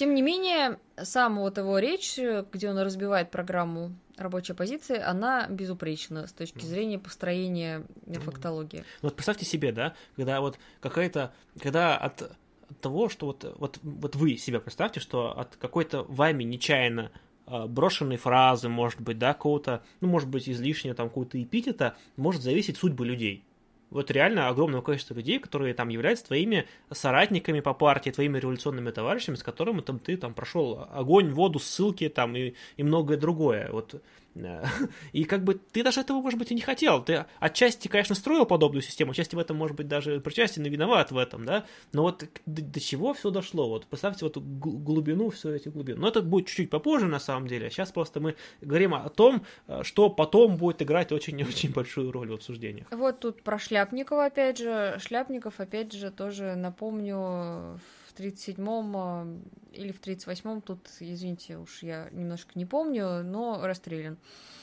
А, он уже тогда ни в какой позиции не состоял, э, уже, то есть, никакими такими вещами даже близко не занимался. Mm-hmm. Более того, Шляпникова, на самом деле, когда осадили на этом съезде, он потом еще некоторое время немножко продолжил, их осадили снова, и уже он э, старался таким не заниматься. Э, занимался во многом дипломатической деятельностью. Ну и Калантай, как вы понимаете, тоже, то есть э, от главы фракции, потом она пошла на дипломатическую Дипломат, работу, да. и, ну и надо отдать должное то, что она как бы спокойно уже в старости умерла, и, ну, как бы... Какой там, в 52-м году она умерла, по-моему, то есть, ну, ладно. Вот здесь, опять же, Шляпникова сравнивают с левыми эсерами, то есть э, полемический прием, да, то, что смотрите, что говорит Шляпников, что говорят левые эсеры, что говорят кронштадтские резолюции. Это одно и то же. Оп, Да, все. да. Почему не продают суду Шляпнику за такие выступления? Ну, Да. Сильно, сильные прям фразы. При такие, да. этом как, все фразы сильные, но мы знаем их последствия. А когда там смотришь ответ Шляпникова, да, он не то чтобы... Это было нормально так говорить. То есть он не то чтобы такой...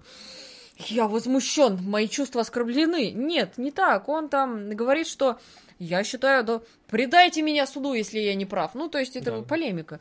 Вот, э, там вот я поэтому вам специально привела последний фрагмент. Посмотрите, про картошку.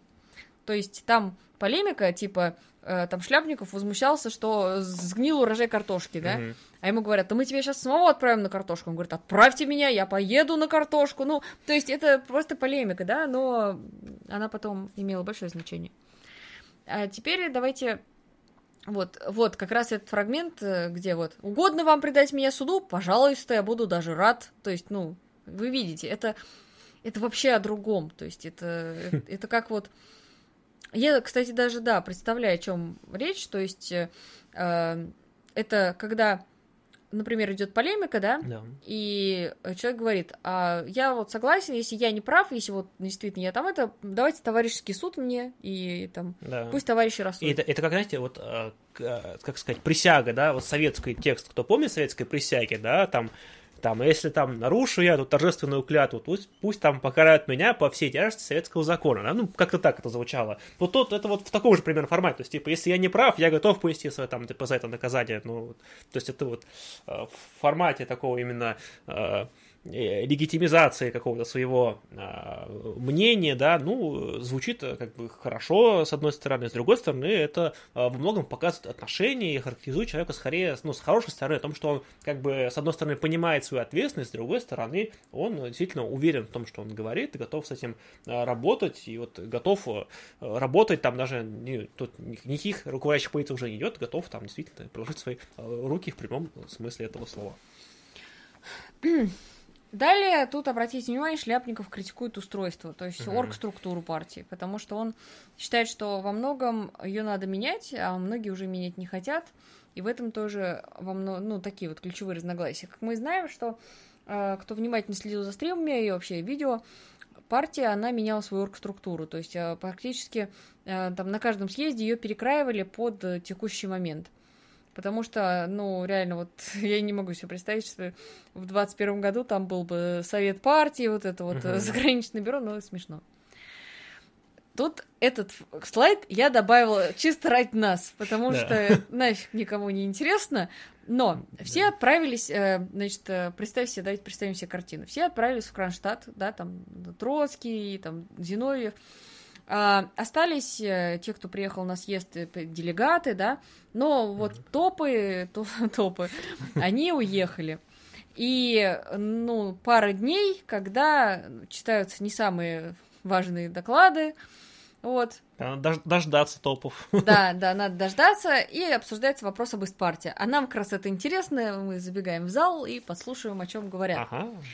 Э, И как раз формируется институт Испарта, вот, э, обсуждаются вопросы, а как вообще изучать то, что происходит сейчас. Это очень круто, по крайней мере, я с огромным удовольствием читала этот фрагмент э, протокола, потому что там уже тогда вот разослали эти всякие, может, кто-то видел такое, часто ходит, а, в разных музеях бывает, краеведческих, опросничек. Там, а вы состояли там, б- участвовали ли в крестьянских восстаниях, то есть, ну, имеется в виду в царской России, там, а состояли ли вы в партии, а что у вас в деревне происходило, и вот они собирали информацию, и на этой основ- основе э, историю партии разбирали, потому что, вот, к примеру, там действительно огромный пробел, э, типа, вот раньше был в 85 году, типа, кружки, а потом в 95-м, опа, союз борьбы. Мгм. Что 10 лет было, а фиг его знает.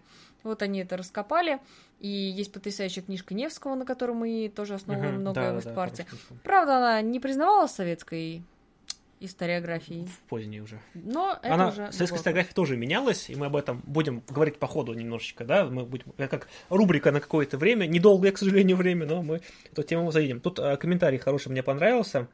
А, знаете, что интересно? Товарищ был готов, ну, про Шляпникова, а, к суду, потому что был уверен, что суд будет честным. Нынче я бы такого не рисковал. Вот Согласна Хороший, насчет да. вот этого, ну, суда, понятно, да, вот э, что касается товарищеского суда, то здесь как бы Да, ну, да. вот, ну, иное немножко. Мой любимый слайд. да.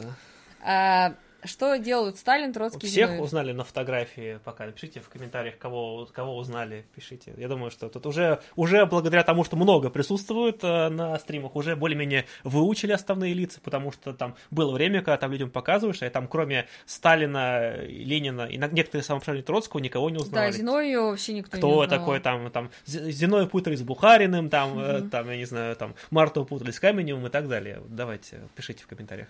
А, итак, начнем сначала с Троцкого и Зиновьева. Троцкий, значит, э, должен был обязательно присутствовать на дискуссии о профсоюзах. И поэтому из-за него ее переносили на несколько дней. А, Зиновьев также был в отъезде, и поэтому тоже переносили и ждали, когда они появятся. Очень был важный момент. Даже из-за этого не менее важную дискуссию о партстроительстве проводили пока они были в отъезде, потому что уже нечем было заткнуть эти дыры. Э, Что же делает Сталин?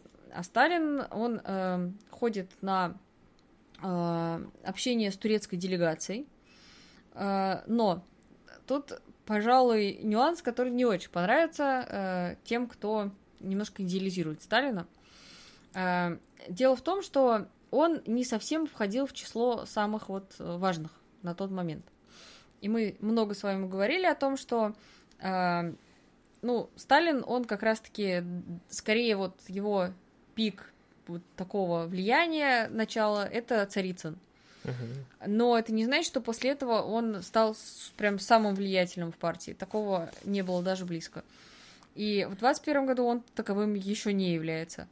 Более чем. Потому что его доклад по национальному вопросу им пытаются заткнуть дыры, когда нет более важных докладов. Типа, а нет нормальных тем? Нет, Да. ну давайте послушаем Сталина. Например, в таком духе. Без там, да. шуток. В протоколах Да, да. я нашла такой момент, где там обсуждается, давайте вот, значит, э, раз у нас нету пока вот важных докладчиков, проведем доклад по национальному вопросу. И обсуждается, что, ну, давайте, может быть, что-нибудь по- по- поважнее, да. Конечно, тут тоже очень... Они иногда такими словами кидаются. ну. Вот. а, и в итоге слово за слово э, говорят, ну ладно, пусть Сталин читает свой доклад, а выясняется, что он э, отошел, потому что уже устал ждать, когда его вызовут, и его нет, его ищут, и это просто смешно очень читать. Тем не менее, э, там товарищ из Грузии взял слово по другому вопросу и начал наезжать на тезисы доклада Сталина до того, как Сталин выступил. Это Мгм. вообще, это, ну, это потому, что вот из-за Кронштадта посыпалась вся повестка. А, Бардак на съезде был. да, да. Но Сталин э, из важного уже вот э, вкидывает эту концепцию, да, м, того, что э, по какому принципу формировать будущее СССР, да, то есть как независимые или как все-таки Да. Россия, Россия и дальше. Включение все в Республику состав РСФСР. Хотя у них по этому поводу было очень большое разногласие с Лениным. Но потом это об этом, наверное.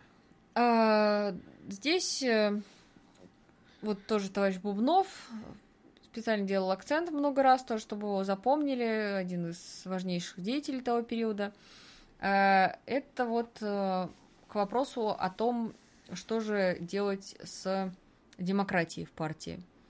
Потому что, когда начинают принимать резолюции, там большинство за линию основную, но линии оппозиции собирают тоже достаточно много, ну, по сравнению, да, то есть не то, что там никто за это не голосует.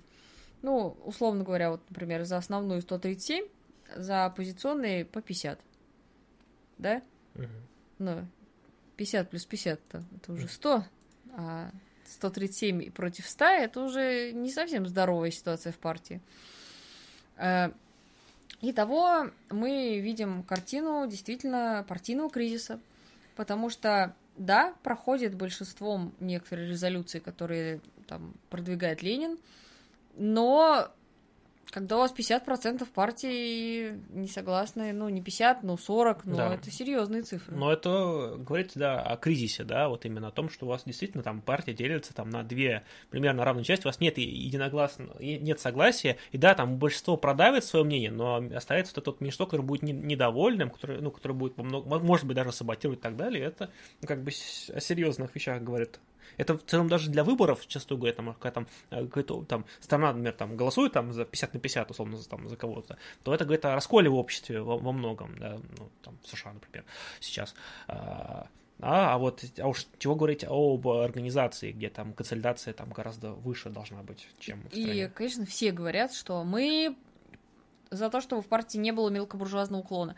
А в партию, чтобы вы понимали, повступала куча хрен пойми кого, объективно. Вспомните там цифры, как, как росло численность партии.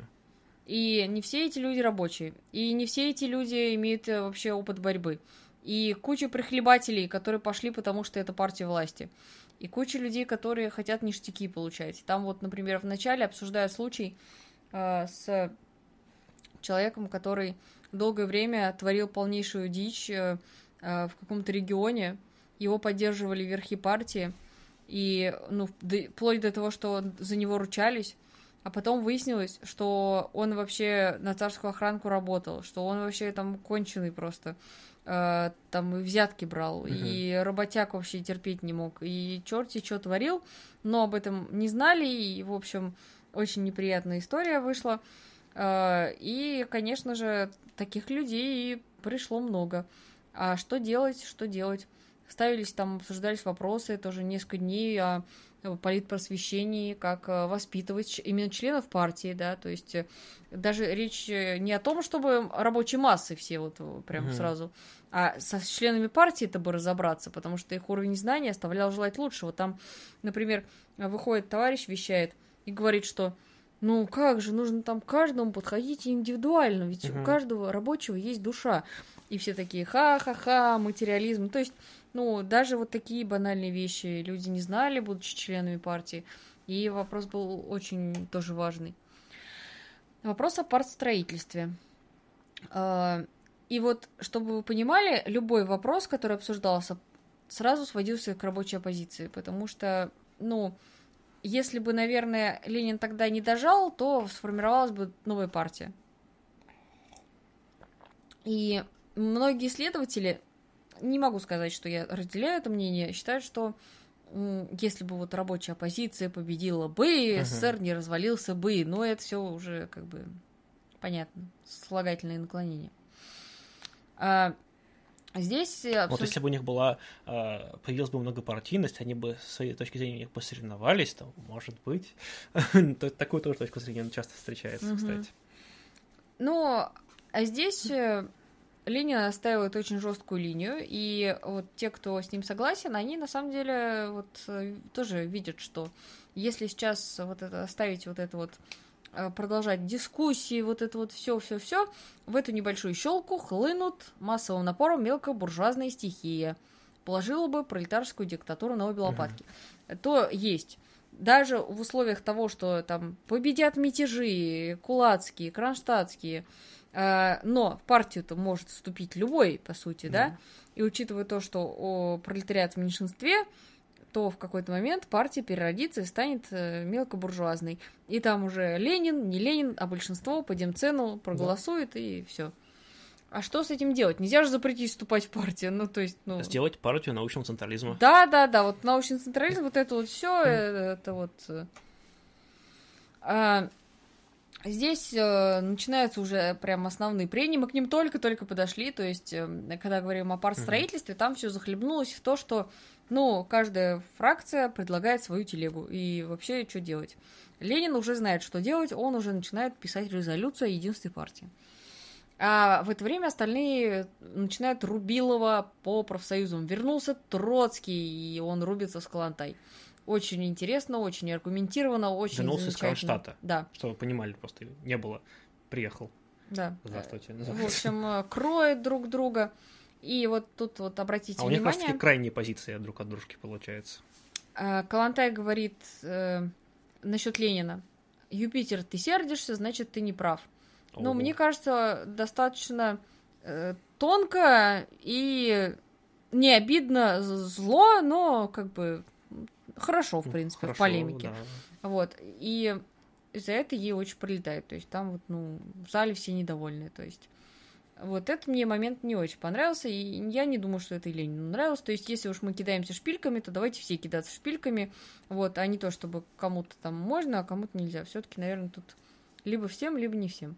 В этом, кстати, наверное, вообще в целом э, какая-то проблема вот наследия Ленина, если смотришь, да, то есть там декларируются какие-то принципы, да, там, да, как там действовать можно, как нельзя, но это Ленин их периодически сам нарушал.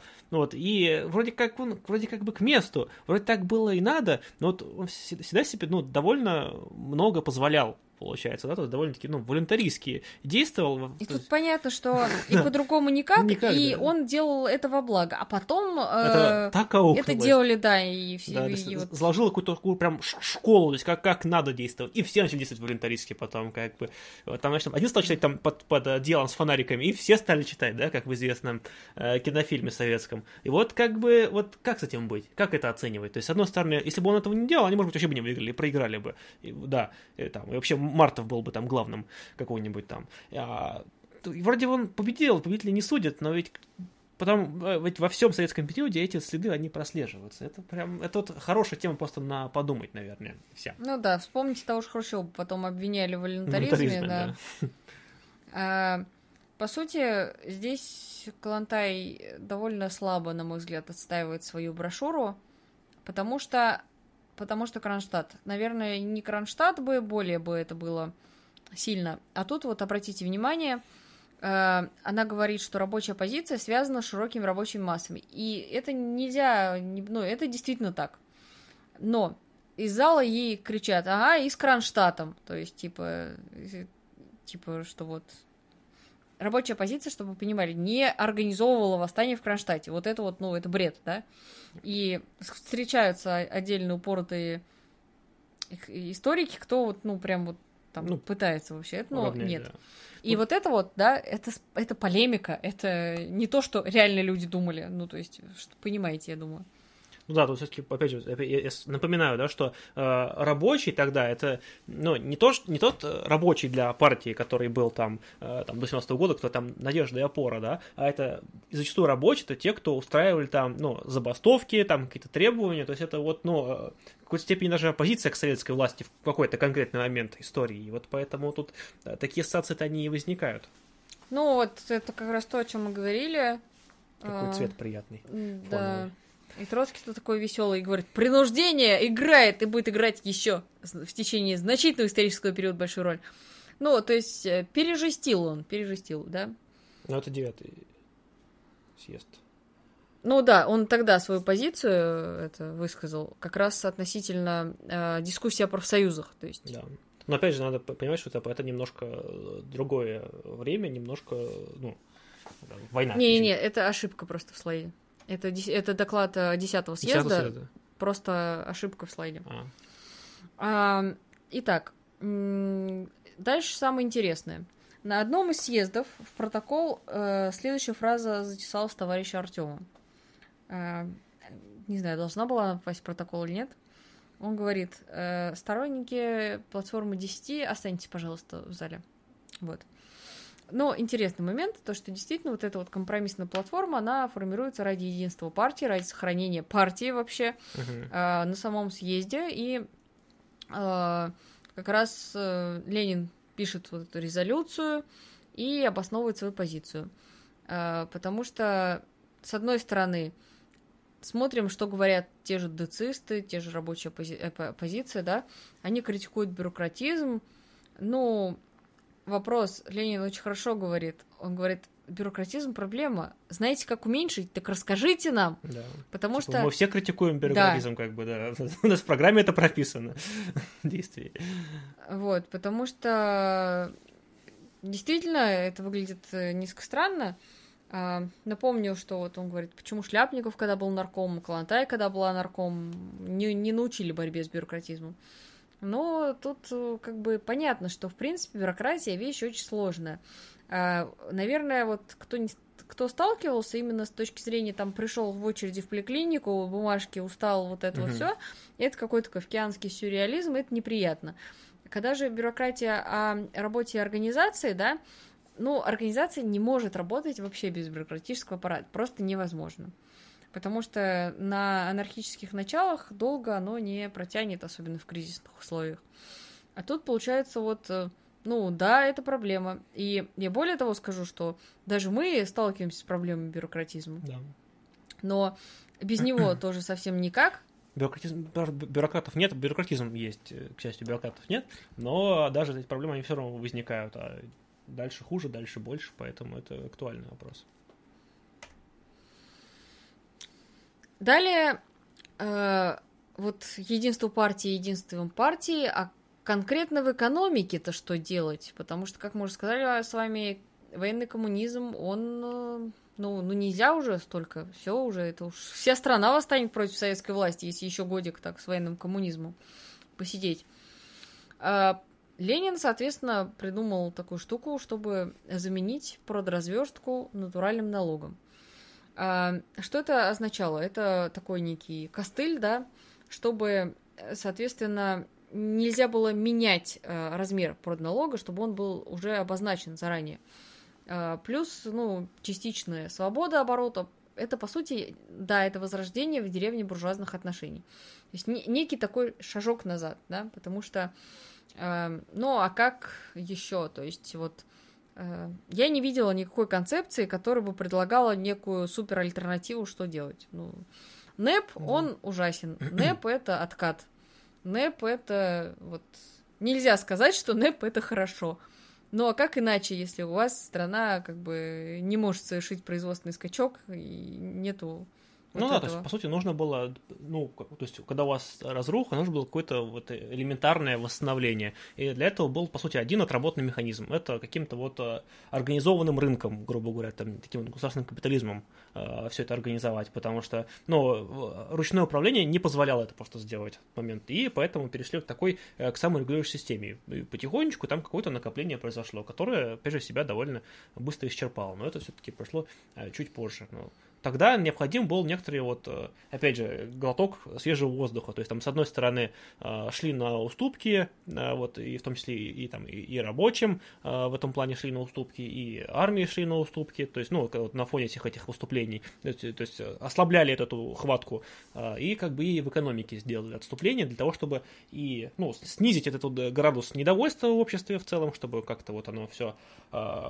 успокоилось, устаканилось, да, и дальше уже начать нормально строить уже какую-то вот э, социалистическую экономику и какое-то уже социалистическое общество.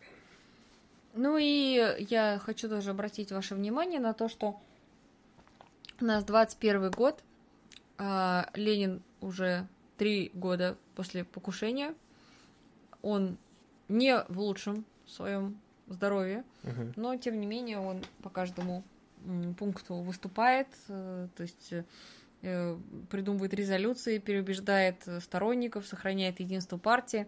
И, ну, это, пожалуй, последний съезд, где он настолько активен и просто вытягивает на себе весь съезд. Э, но здоровье его, конечно, ухудшается. Ну, представь себе, да, то есть, да, так партия в таком э, расколотом, ну, во многом состоянии, где там непримиримая борьба ведется, Ленин выступает как некоторый объединитель, да, а представь себе вот следующие съезды, где уже Ленин такое участие не принимает, а, а противоречия остались, там какие-то там обиды остались, вопросы остались, вот, и, и не нашлось того, кто смог бы это дело все нормально э, урегулировать и рассудить, скажем так.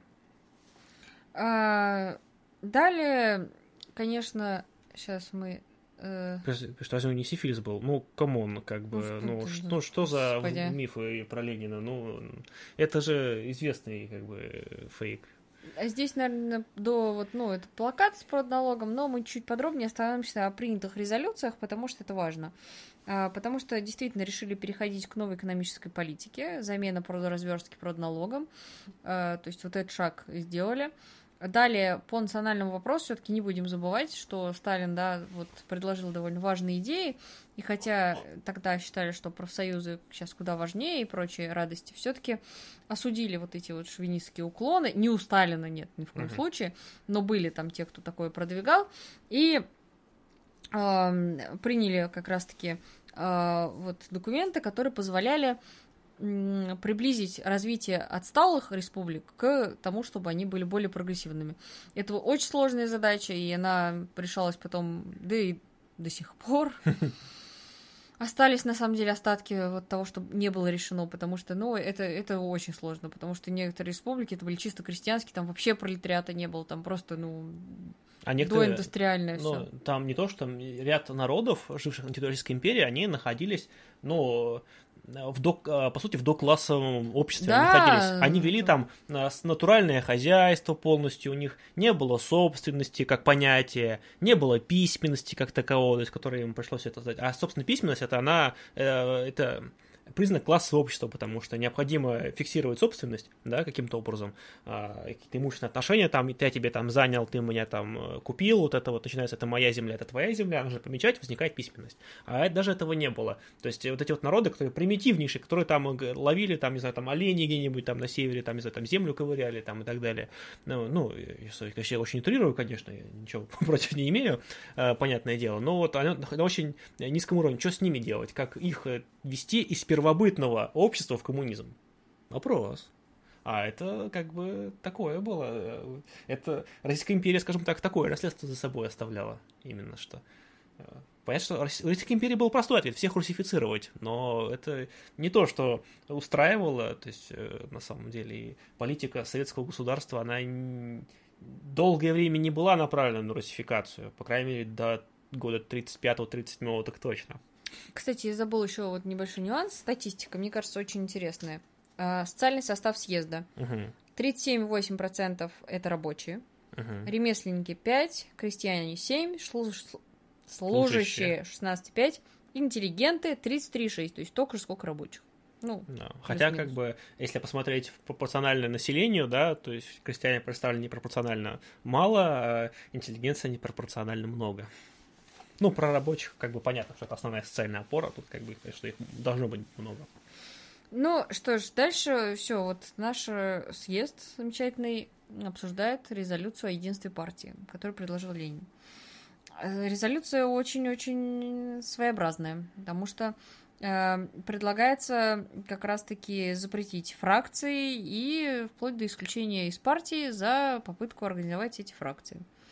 Э, Причем полемика там носит очень жесткий характер. К примеру, там Ленин говорит, что я вот да, надеюсь, не придется из пулемета стрелять товарищей. Э, потом извиняется, говорит, что пережестил. То есть, э, ну, накал страстей ого-го. И... Мне кажется, не все слушающие понимают, что такое фракция. Мне кажется, это пояснить. Давай. Да, а, потому что, ну, фракции это вот не то, что там это отдельная какая-то а, организация, да, допустим, да, или это не те, кто собирается не выполнять э, решение партии, да, то есть о таком речи это как бы никогда и не было, и идти не может. Это уже, по, ну, по факту, это, если там какая-то часть отказывается от решения, это уже не фракция, это уже раскол по факту. То есть это часть, которая именно а, организованно продвигает какое-то вот а, свое видение, да, вот, а, которое может там а, именно вот создает некоторые свои уже собственные структуры, имеет там некоторые там самоназвания, какие-то там программные какие-то вещи, и она вот эту свою линию ведет, то есть под организацию, возникающая в рамках организации, которая как бы все решения выполняет, но вот такая вот она а, автономная, если угодно, то есть тоже как бы не все это а, помнят и все это понимают. Да, здесь я забыла вставить слайд с Радыком, поэтому откройте, пожалуйста, его фотографию, посмотрите в его добрые глазки. Ты хотела анекдоты почитать? Да, но, по сути, Радык, э, на самом деле, там участвует в полемике, но он просто произносит несколько пророческую фразу, поэтому за нее цепимся. Он голосует за резолюцию, да, но при этом говорит, что она вот в данный момент нужна, и он не может не проголосовать, потому что иначе все, раскол в партии. Какой сейчас раскол? Только начали вообще. Э, но он понимает, что она направлена против инакомыслящих, и неизвестно, как изменится обстановка в партии. и она может сыграть против э, нас самих же. А, ну и, как мы знаем, Радок, да, потом с ним это и произошло.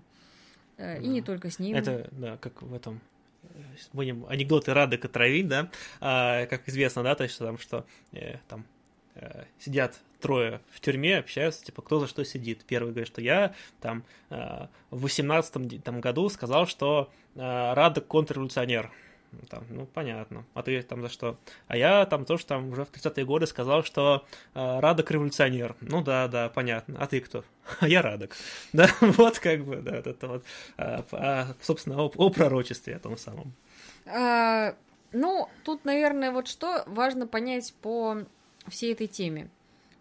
По профсоюзам решили, что все-таки с партией, то есть вот эта вот концепция э, десяти, предложенной Лениным, да, то есть не уход вот в то, что партия, все партия, партия, профсоюзы. Нет, вот именно то, что за профсоюзами функции воспитания масс и так далее, некий функционал, им отводится место, но не первичное. А, что касается того самого партстроительства, а, эта резолюция носила временный характер, но этого не прописали. Нет ничего более постоянного, чем временные вещи, как говорится. Да. То есть, э, да, на тот момент э, действительно, ну, не было уже возможности дискутировать. То есть накал страстей позволяет нам показать, что за год, когда и контра наступает черти что, еще и вот эти вот Контр. дискуссии, да, ну, вообще не до этого, не до этого. Но при этом э, наверное, вот трудно сказать, что этого нужно было принимать навсегда. То есть, как бы, да, это резолюция принята для конкретного периода, чтобы избежать конкретного вот раскола. Сейчас у нас тяжелый период, там, я не знаю, у нас тут это обступают враги, в стране как бы задница, там все, там, хлеба нет, ничего нет, все плохо, давайте вот приждем момент, как бы, да, вот, и сейчас, как бы, сейчас не будем ссориться. А это вот оно осталось, и потом было крайне репрессивным. В 91-м отменили. В 90-м, по-моему. Ну, в общем, По-моему, да. в 90-м году это отменили, да. То есть, как бы это потом сыграло и в 30-е, и в 20-е, и в 30-е, и в 50-е и годы в 40-е, сыграло. И да. в 60-е, да. Ну, основные такие, это самые знаковые, наверное, это вот, давай, наверное, да. То есть, вот э, скажите, пожалуйста, что вы думаете об этой резолюции? Эм, как вы думаете, стоит ли сейчас запрещать фракции в организациях, да? Да. И вот в данный текущий момент, например. Интересно ваше мнение. То предлагают более простой вариант анекдота. Э, я ругал Радока, я хвалил Радока, я Радок. Можно так, да. Да. Такой вариант тоже есть, согласен. Ну что ж. Давай как-нибудь сделаем стрим с анекдотами Радока. Мне кажется, будет хорошо. Да. Позовем Женю. Он любит анекдоты Радока. Давайте, наверное, перейдем к вопросам. Не надо так делать. Вот так надо делать. Давайте, да, а в любом случае, спасибо всем тем, кто у нас э, активничал в чате. Очень интересно наблюдать, на самом деле, за теми, кто э, участвует в обсуждении стрима, да, особенно, в первую очередь, конечно же. А, так, э, по поводу что у нас было в промежутках Роман Никитин донатит нам 200 рублей. Внутренние противоречия в обществе, конечно же, имели влияние на ход и интенсивность гражданской войны, но похоже, что большее значение имело вмешательство иностранного капитала. А, во что так. вмешательство? Э, а просто в, в чем было интересно иностранного капитала? То есть, как бы э, концессии, они были в рамках НЭПа в основном. Если имеется в виду Антанта и прочие Ну, это, это начало Гражданской войны, насколько я помню. То есть в 21-м году уже как-то с этим было попроще. То есть, понятное дело, что в гражданской войне э, там белые были, ну, почти что, ну, так как сейчас говорить, прокси, да, прокси mm-hmm. для Антанты или для Германии, кстати, поначалу тоже вполне себе там часть их была, она часть там снабжалась, то уже к концу, скажем так, э, все было сильно плохо, мы можем посмотреть статистику, да, призыва в армию, если там, например, на начало гражданской войны у белых все сильно лучше по армии, ну, прям видно прям по численности, потому что там и старые там какие-то кадры армейские, там, э, и там казаки и так далее, то к концу мы прям видим, как в Красной армии идет, прям налаживается вот набор, и он прям растет, прям от года к году, году, то есть прям все лучше и лучше дела становятся именно в плане набора, то у белых от года, ну, все прям падает. Причем видно, это отчасти связано именно с поддержкой, э, в том числе иностранных государств, потому что это тоже частый спор, да, типа, почему победили? Говорят, ну, типа, ну, понятно, что большевики просто захватили все э, промышленные центры, как бы, вот там, у них там Москва, там э, Санкт-Петербург, вот они поэтому победили.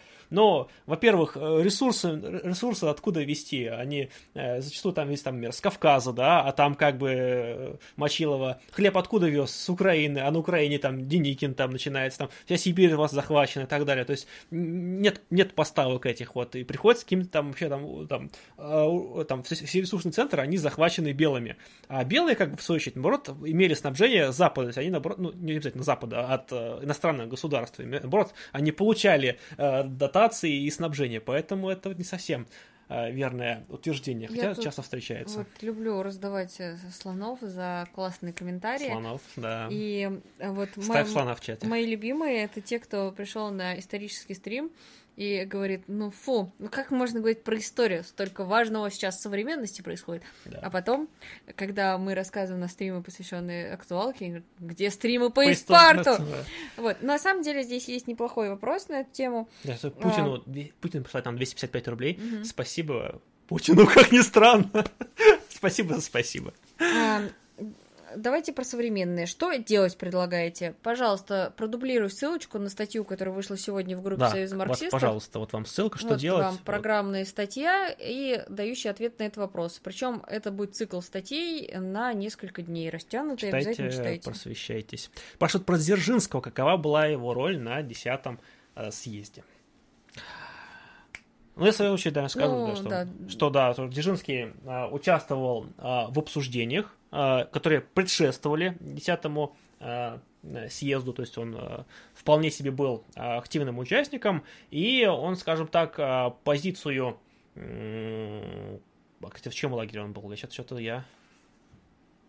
Я сейчас просто боюсь перепутать, в, чьей, в, чьей, в чем лагере это он был. Потому что я помню точно... Ну, он... Э, вообще он поддержал точку зрения Троцкого, за что да. потом еще вот говорили то, что, знаете ли, там у нас даже товарищ Дзержинский угу. там был угу. вот э, в оппозиции, а потом перековался, да. Но, тем не менее, это, пожалуй, исключение. Э, то есть я имею в виду исключение, что Дзержинскому не прилетело за то, что он был в оппозиции, потому что он поменял свою точку зрения. Потому что многие поменяли, а потом все равно прилетело. Но он и умер рано. А, и самое главное то, что Дзержинский занимался, э, вот я вначале отметила, да. Э, железными дорогами, потому что после ВЧК его направили на эту важную работу, потому что, ну, это просто, э, тут надо понимать, что Дзержинский был таким человеком, который, если его куда-то отправляли, он разбирался, чинил да. это, тратя все свои силы, но тем не он менее полностью делал. себя отдавал, он горел этим, буквально причем горел. Ведь многие вот упрекают, что до этого этим занимался Троцкий. И действительно, как бы во многом это оказалось его сфере деятельности, поскольку там это снабжении и так далее. Но поскольку у него очень много было направлений, да, что, ну, при нем железные дороги действительно стали впадать в упадок. То есть там количество, как пишут, больных паровозов доросло до 60%, то есть у вас подвижной состав просто начал умирать, и там было понятно, что еще там пару лет в таком темпе, и, у вас, и железные дороги смогут обеспечивать только сами себя, а там о работе на экономику уже никакой речи не шло. Дзержинский в этом плане, да, действительно очень сильно помог. И поэтому, собственно, когда он сам вот так вот работал на мобилизацию, разумеется, что он поддержал э, мобилизационную стратегию, которая была у Троцкого, тут как бы э, это понятно. Um... Анатолий Иващенко. Фра- фракции можно а, разрешить, когда в государстве социализм. Какие могут быть фракции у левого движения, когда социализма нет? Ну вот, э, представляете, а фракции были в РСДРП все это время до 21 года. То есть, э, как-то они при этом еще победили. Как это вообще? Это уму непостижимо, конечно. Ну, в смысле, я не утрирую, если что. То есть, реально, с такими дискуссиями, имея фракции, тем не менее, победить это, это реально очень круто. Ну, по поводу, да, еще, наверное, Дзержинского и Троцкого, то надо понимать, что, например, до самого съезда, вот, э, как некоторые исследователи пишут, что, в принципе, и у Ленина не было сильно больших разногласий, он был как бы во многом согласен, как бы он был не согласен, скорее, вот с тем, как это, ну, во многом как подавался, по крайней мере, вот именно вот до, до съезда, до самого. И поэтому, скажем так, э, можно сказать, что Дзержинский был на ленинской позиции, то есть, как бы она там, она была не сильно далеко, там, потом она, он выступил уже в конце дискуссии, он уже выступил с резкой критикой. А, Мария Федор. На самом деле было написано Федор Мария, я вам соврала. А-а-а. Какое ваше отношение к новому каналу «Призыв к разуму»? В частности, ролик про Чернышевского и как в СМ обстоят дела с установлением связи с новыми людьми в левом движении. Я, честно сказать, не знаю про этот канал, сейчас Я- от вас первый раз Я слышу. видел э, какие-то ролики, мне попадались в рекомендациях про то, что там Чернышевский, что-то русский Карл Маркс, что-то такое вот я видел, но я, честно скажу, не, не посмотрел. Видел, что он э, был в гостях у, э, у Семина, Я видела только Да. отрывок оттуда, Да, где про да. то, что нет Да, левых движений. И как я понял, а, они что-то знакомы с то что-то у них тут фотки были, в гостях у кого-то были друг у друга. Вот, я только это видел. Но я, кстати, ничего не ознакомился, потому что, ну, э, очень много всего выходит, и как-то я не успеваю. Я вот Тувусу давно не смотрел уже, не успеваю. Семина я вообще боюсь представить, когда я последний смотрел не по хайлайтам каким-то а, про, вот, про новый канал уж тем более. Если действительно, ну, интересно, как бы я а вижу, что Не, ну, вопросы есть. конечно, в Нет, любом давайте, случае надо нет, на- надо, посмотреть. чтобы понимать, что происходит, скажем так. Обещаюсь к следующему стриму обязательно Хорошо, посмотреть. давайте посмотрим, да, почему Вот, нет. потому что действительно есть товарищ э, развивает новый канал, надо э, Да. если помочь, хотя Да, мы не, не как-то. особо, конечно, популярный канал, чтобы Ну, почему нет? это- Нет, на какие-то мосты наладить я только всегда за. То есть, опять, особенно, если какие-то здравые позиции продвигаются. Нам Жека донатит 20 долларов. А, Большое спасибо, Жека. Там был вопрос, как в СМ э, связи с новыми людьми. Новый приток людей постоянно идет в организацию, тут с этим все в порядке, они идут в кандидатские кружки и становятся активистами. Так, Так. а, ну, тут приходили еще в суперчат. А, Молодцы, ребята. Да. Спасибо. Максим, 10 долларов, спасибо большое. Максим, прокомментируйте выступление Рудова по поводу, что все кругом троцкисты. Но это шутка, наверное, все-таки была. Там, а, тут я, наверное, я не видел самого выступления, но я немножко, наверное, по- подумаю за Андрея. Э, Тут суть в том, что это мы потом из партии коснемся, давайте чуть-чуть заденем, в том, что пошла такая традиция, да, всех вокруг мазать троцкистами. И э, если почитать, например, Большую советскую энциклопедию, то троцкизму дано, настолько невнятное определение, что под него можно подмять вообще кого угодно, там, от профессора Попова до Сталина, я не знаю. И ведь на самом деле был момент, когда в дискуссиях Сталина обвиняли в троцкизме. Ну, потом чуть-чуть тоже коснемся. То есть, вплоть такого. И вот Трудой вот в этом, как бы, в таком в стебном формате, это скорее высмеивая да, троцкизм как неудачную инвективу. Вот.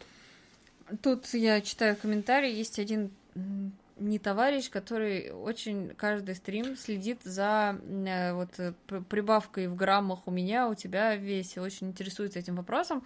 Мне кажется, что, э, наверное, ему стоит, может быть, на какой-то канал перейти, вы знаешь, там э, про похудение или про набор Да. мышечной массы. Мне кажется, просто Там, не да. совсем целевая аудитория, та, чтобы Так, вот... пишет Лол, автор этого канала у вас в друзьях ВК. Да я его добавил не так давно, он- я- у меня моя заявка висит. Или я к нему, я, по-моему, у меня заявка висит, я добавил, как бы, все, как бы, вот поэтому и в друзьях, да. В общем, Ну, в я, любом- же, я же не знаю, кого я добавляю, у меня заявок-то много в В друзьях. любом случае, просят товарищи посмотреть, э, надо посмотреть канал. Не, Вот, давайте нет, конечно, выясним. пос- посмотрим, посмотрим. как- Просто, да, действительно проблема со временем и с тем, что на Ютубе вообще ничего не успеваем смотреть. Да. Больше анархии в демократический централизм. Фракции нужно пишет нам Роман Никитин, присылает нам еще 80 рублей. Большое э, спасибо. Ну, в общем-то, Демцен э, это не про анархию. Все-таки Демцен это довольно-таки такой, э, довольно-таки, на самом деле, как ни странно, хоть и демократический, но довольно-таки жесткий способ управления, да, такой военизированный, я бы сказал, во многом. Поэтому э, анархия-то там не, неприменима. А вот с фракциями вопрос гораздо более э, сложный. И вот мы об этом еще э, будем эту тему касаться на примерах э, в будущем. Это будет э, видно, то есть как это, как это можно повернуть э, в ту или Мгм. иную сторону. Я тут очень странную телегу задвину, не знаю, все ли меня поймут, я об этом много думаю в последнее время. А Вот э, как только мы говорим про Троцкого, начинают шутки про Эльдаруб, да? Да. Э, фиг с ними, с шутками. Меня смущает другое, что как отличить субкультуру не от субкультуры. Когда, например, люди начинают разговаривать некими такими э, Мемами. клише, да, клише, мемами. И, грубо говоря, если ты услышал там фразу, тебе нужно ответить Да. клише соответствующим. Если ты отвечаешь иначе, то человек сразу такой не свой. И вот мне кажется... Если один скажет что-то, миллионы ответят, да. Мне кажется, надо вот, наверное, как-то вот э, сконцентрироваться на том, чтобы не превращаться в субкультуру, потому что, ну вот, по крайней мере, а, я такое встречала э, часто в среде вот ев- евролевых, как модно говорить, да, там вот Мгм. бывает прям, что ты, если не используешь определенный термин, ты сразу вот Ты выписан, свой, да. Ну и все-таки шутить, наверное, про ледоруб, наверное, все-таки, на мой взгляд, ну, не совсем этично. Ну, блин, come on, ребят, над убийством. Ладно, еще самого Троцкого, ну, когда как бы... ха-ха. Ну, как бы, нет, ну, как бы детей, когда убили, особенно вот его, не Леона, а второго, как сына-то звали, я забыл, который в СССР остался. А, вот. Сергей, по-моему. Вот за, вот за что его убили, вот кто мне объяснит, вот, вот это вот как бы вопрос открыт. Он просто рабочим был называть. Да, да, как он даже политикой не занимался никогда, в отличие от Леона. Так, вот э, кстати, Леон очень интересная фигура, вот очень интересная. Ну, коснемся Тут еще. очень хороший вопрос, я в восторге. Давай. Мария Федор, насколько помню, в СМ до 21 или до 22 2 года запрещена фракционность. О. С чем это связано?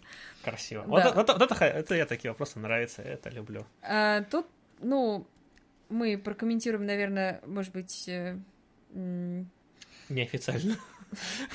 Мы не можем выступать как, э, как официальная позиция организации, в данном случае можем лишь... Э, Сказать, что это соответствует да. Э, нынешнему историческому этапу, потому да. что вот, ну, действительно, вы сами прекрасно видите, что э, фракционность, она возможна, когда там ну, грубо говоря, теоретически сейчас, да, если есть какая-то сильная партия, уже там, может быть, и социализм, и что-то хорошее такое, и почему бы тогда и не подискутировать на тему разную, а если все достаточно своеобразно, то, ну вот, к примеру, э, там большевики-меньшевики, да, ну как бы сколько они с этим всем боролись. А если бы они запретили фракции сразу, ничего бы не изменилось, потому что запрет на фракции не работает так, что фракции не формируются. И об этом будем говорить в следующих да. стримах, потому что, несмотря на то, что фракции были запрещены десятым съездом, у нас впереди левая позиция. Да. Тут как бы важный этот момент, да, что, э, ну, все же помнят, да, когда Союз э, появился, многие же его критиковали за то, что он, ну, может быть, достаточно четко формулирует какие-то позиции, может быть, теоретические, да, оставляя некоторое пространство там для дискуссий и так далее. И чтобы ну, организация не превращалась в некую конфедерацию, да, чтобы она не оказывалась на таких вот, ну, расшатанных позициях, да, чтобы, ну, чтобы ее несколько, несколько собрать а, и именно приводить ее, чтобы она не расползалась вширь, да, а именно стала консолидировать, собраться в некую единую позицию. А, смысл в том, отсутствие фракции, чтобы она сначала сформировала некоторую, некоторую линию, хотя бы в общих чертах, а там уже можно будет от нее плясать, там уже и в рамках этой линии, например, там обсудить, а стоит ли, не стоит ли, ли, ой, как всегда. Вот. Ну, в общем, вы поняли мою мысль, сейчас я разберусь. Ну что ж, пока Федя чинит, я отвечу. Вопрос. В 1921 году в протокол съезда были признаки субкультур? Хороший вопрос. Интересный. Потому что, на самом деле, когда ты читаешь э, протоколы первый раз, то, по сути, вообще ничего не понимаешь. Чтобы в них разобраться, надо ну, действительно иметь представление о том, кто из себя что представляет, какой революционный путь прошел, тогда читать интересно. Но я бы сказала, что там есть некие нюансы, вот именно субкультурных таких вот клише там нет определенно, потому что это живое движение, а не сектантская субкультура. А, но там есть, например, некоторые нападочки а, на а, там ту же Калантай по женскому вопросу. То есть я, например, не могу сказать, что я согласна с позицией, которую она там продвигала, да, я уже на это намекала, но э, мне не нравится, когда ее оппоненты э, начинают ей в вину ставить не ее позицию, да, не критику, а то, что она интеллигентка и бар барышня, да. Вот это прям вообще ни в какие ворота. И такое там присутствует. А, не со стороны всех. Я специально посмотрела информацию о товарищах, которые вкидывали это. Они, ну, не думаю, что прям со злого умысла, но такое было. Вот. А, плюс э, пытались дискредитировать ее пози... Ну, то есть одно дело, вот да, Ленин, он в этом плане честный. Он uh-huh. как бы ее громит, не жалея, именно по вопросу рабочей оппозиции. Мы никогда не найдем у него отсылок к тому, что э, ну вот, она же там вот ну, это что-то женским вопросом, это что-то такое, вот и куда лезет, ну вот такого никогда не найдем. Так, что вот угу. именно субкультурных тем мемов нет и у нас быть не должно, потому что а, одно дело, когда есть некие вещи, как можно идентифицировать друг друга, а другие вещи, когда это становится чисто замыканием в секту. Так. Аким поставил нам 400 рублей. Большое спасибо, Аким, за поддержку. Это, это очень Озвучь там сообщение от Сергея Сердечкина. А, Сергей пишет нам, что не помню, чтобы в СОМ, несмотря на запрет фракции, не было свободы дискуссии. Есть не, неформальный, но работающий запрет на неконструктив. А, плюс в рамках организации пошла серьезная борьба за э, Демцен. Ну, действительно, борьба за Демцен, как бы, это всегда основа, потому что люди приходят, люди не, ну, не имеют какой-то организационного зачастую опыта, какой-то вот культуры, ее необходимо выстраивать, ее воспитывать. Некоторые люди ее, ну, не готовы впитывать, не готовы в ней работать, поэтому люди в организации могут, ну, почти не приживаться. Но это к фракции не имеет никакого отношения. А дискуссии действительно э, ведутся, иногда, иногда жаркие, вот, но, опять же, они не связаны с фракциями, они связаны с, с какими-то позициями по каким-то вопросам, и это в данный момент не мешает. Так, Роман Никитин мы прочитали? Да, прочитали. Да, да. да точно да, было. Да, да. А, так, здесь э, вот э, интересный был момент. Э, я а, вот, да, мне вот Калужский передает вопрос про заводы Давай. Redux. Да, спасибо за напоминание, обязательно. А, потому что мы значит, ездили с Мариной на встречу с товарищами из презентовали там наш журнальчик. Вот, очень продуктивно съездили. Спасибо товарищам из. И не забывайте подписываться на а, Прометей, независимые калужские новости. Это как раз-таки паблик наших товарищей. Почему в Союзе марксистов запрещены фракции? Об этом вопросе лучше всего обращаться в, куда? Правильно, в пресс-службу Союза марксистов, потому что там это ответит э, более э, Э, Можно скопировать ссылочку? Официально, да. Имейл э, найдешь? А. Пока ты ищешь, я... Press, Russia, Gmail, Лучше по-моему. Ну, сейчас, э, это чуть-чуть а я, пожалуй, пока почитаю. Давай, давай. Да, Station Marx однозначно троцкисты. Они специально создают иллюзию это заговор. того, что они занимают центральные позиции в дискуссии Сталина и Троцкий. Как мы можем занять позицию в дискуссии Сталин или Троцкий, если на момент 10 съезда была дискуссия Сапронов, Троцкий, а, Троцкий Преображенский, а, да. Ленин Троцкий. Сталин не, не участвовал. Не участвовал. То есть, ну, Сталин... Вы? Не, он участвовал в дискуссии, но у него не было какой-то платформы, он да. просто проголосовал, как бы, да, вот за линию. Не было, не было какой-то своей позиции, он, он не был значимой там фигурой. вообще да. по национальному вопросу вот рубился, действительно отстаивал, но, опять же, надо понимать, что в организации не все люди прям по всем вопросам постоянно дискутируют. Если Конечно. ты занимаешься и хорошо занимаешься национальным вопросом, это не значит, что тебе да. надо в дискуссию по образованию, там, профсоюзам, вот прям вот там просвещению вот нет, рубиться тут, как бы да, тут надо просто понимать, что ну Сталин тогда опять же, то есть он э, видный член партии, да, но надо понимать, что, ну, там, нарком по национальным вопросам, это, скажем так, ну, довольно-таки, это начальство, ну, такое, ну, третьестепенное, то есть один из самых таких, ну, грубо говоря, незначимых наркомов по факту, то есть он, как бы, еще на этот момент не является такой центровой фигурой, которая окажется потом, о чем мы обязательно поговорим, то есть э, это не принижает его, там, как его роль и так далее, но это просто характеризует его место и его рост, то есть если мы помним сначала, то есть там на каких-то ранних съездах он вообще там какой-то там совсем там низовая фигура в то время, там, как Ленин, там, уже гремит там во все. И он потихонечку, потихонечку поднимается, и именно значимая фигура, он по-настоящему значимый, он становится уже, вот, уже, скажем так, в советский период, а который нам еще предстоит. А, правильно, вопрос задает Сергей Сердечкин по поводу фракции до рабочей оппозиции, группы, стороны в спорах, да, но были ли фракции? Это, Больш... конечно... А большевики фракция? Ну, нет, он имеет в виду именно внутри РСДРПБ. А. А, тут важный вопрос, конечно, где вот критерии, где начинается фракция, где она заканчивается, потому что если вот брать разные ключевые вопросы, там по тем же военным организациям, по тому же Брестскому миру, то, да, группировки формировались. Вопрос в том, что они не превращались во фракции, потому что это вовремя все э, ну, не то, что не пресекалось, я, это не, нельзя так сказать, просто противоречия решались э, в иную сторону, да. С рабочей оппозицией здесь прецедент скорее в том, что действительно далеко зашло, и потому что имелась поддержка э, низов. То есть, на мой вот взгляд, опять же, я бы вот тех же децистов не стала бы прям э, на девятом съезде прям во фракцию пилить, хотя часто так выделяют. Ну, то есть я соглашусь здесь с тем, что рабочая позиция это да, это прецедент именно такого рода Ну, если у вас какие-то другие, например, примеры, я, ну, при, приведите, действительно интересно, на самом деле, а, было бы э, узнать. Вот. А по поводу вот троцкиста, не троцкиста, вот это мы, э, скажем так, обсудим на следующих стримах, потому что, э, мне кажется, стоит вообще понимать, то есть не все просто понимают историю термина как такового, откуда она появилась, то есть э, как она развивалась, то есть вообще как историю употребления и так далее. То есть если просто хотя бы с ней ознакомиться, то немножко по-другому будете к этому относиться просто. Создайте свой крутой коммунистический современный мем.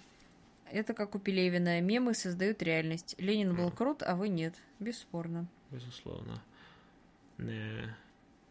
Так, давайте, может быть, какие-то вопросы, товарищи, а то что-то вот вопросов я не вижу, а зачитывать вслух шутечки мне не очень хочется, потому что это будет странно, когда они вырваны из контекста. Ну ладно, вопрос. Ленин мог адаптироваться, Маркс устарел. Ага. Можете что-то предложить молодежи, хлесткое? Задумайтесь над этим. Ленин бы адаптировался и к ТикТоку, и на 2Ч он бы сагитировал. Ну, насчет 2Ч я поспорила, потому что, ну, да простят меня адепты, но все же это очень большой крест накладывает на людей. А, что касается ТикТоков, так это все используется, соцсети все используются для агитации. Алексей Вячеславович, привет с Питера. Местный актив не спешит прием актива, не отвечает. Если против, пусть ответит. Пишите в пресс Марксист Юнион Раша. О, да. господи, пожалуйста, Федис скинул почту. Почту я выше. кину, давайте я еще раз вам кину. Потому что, опять же, я не могу давать ответы на такие вопросы. Я не состою в питерской э, региональной организации, и от имени ее тем более не могу ответить, потому что я просто не знаю ответов.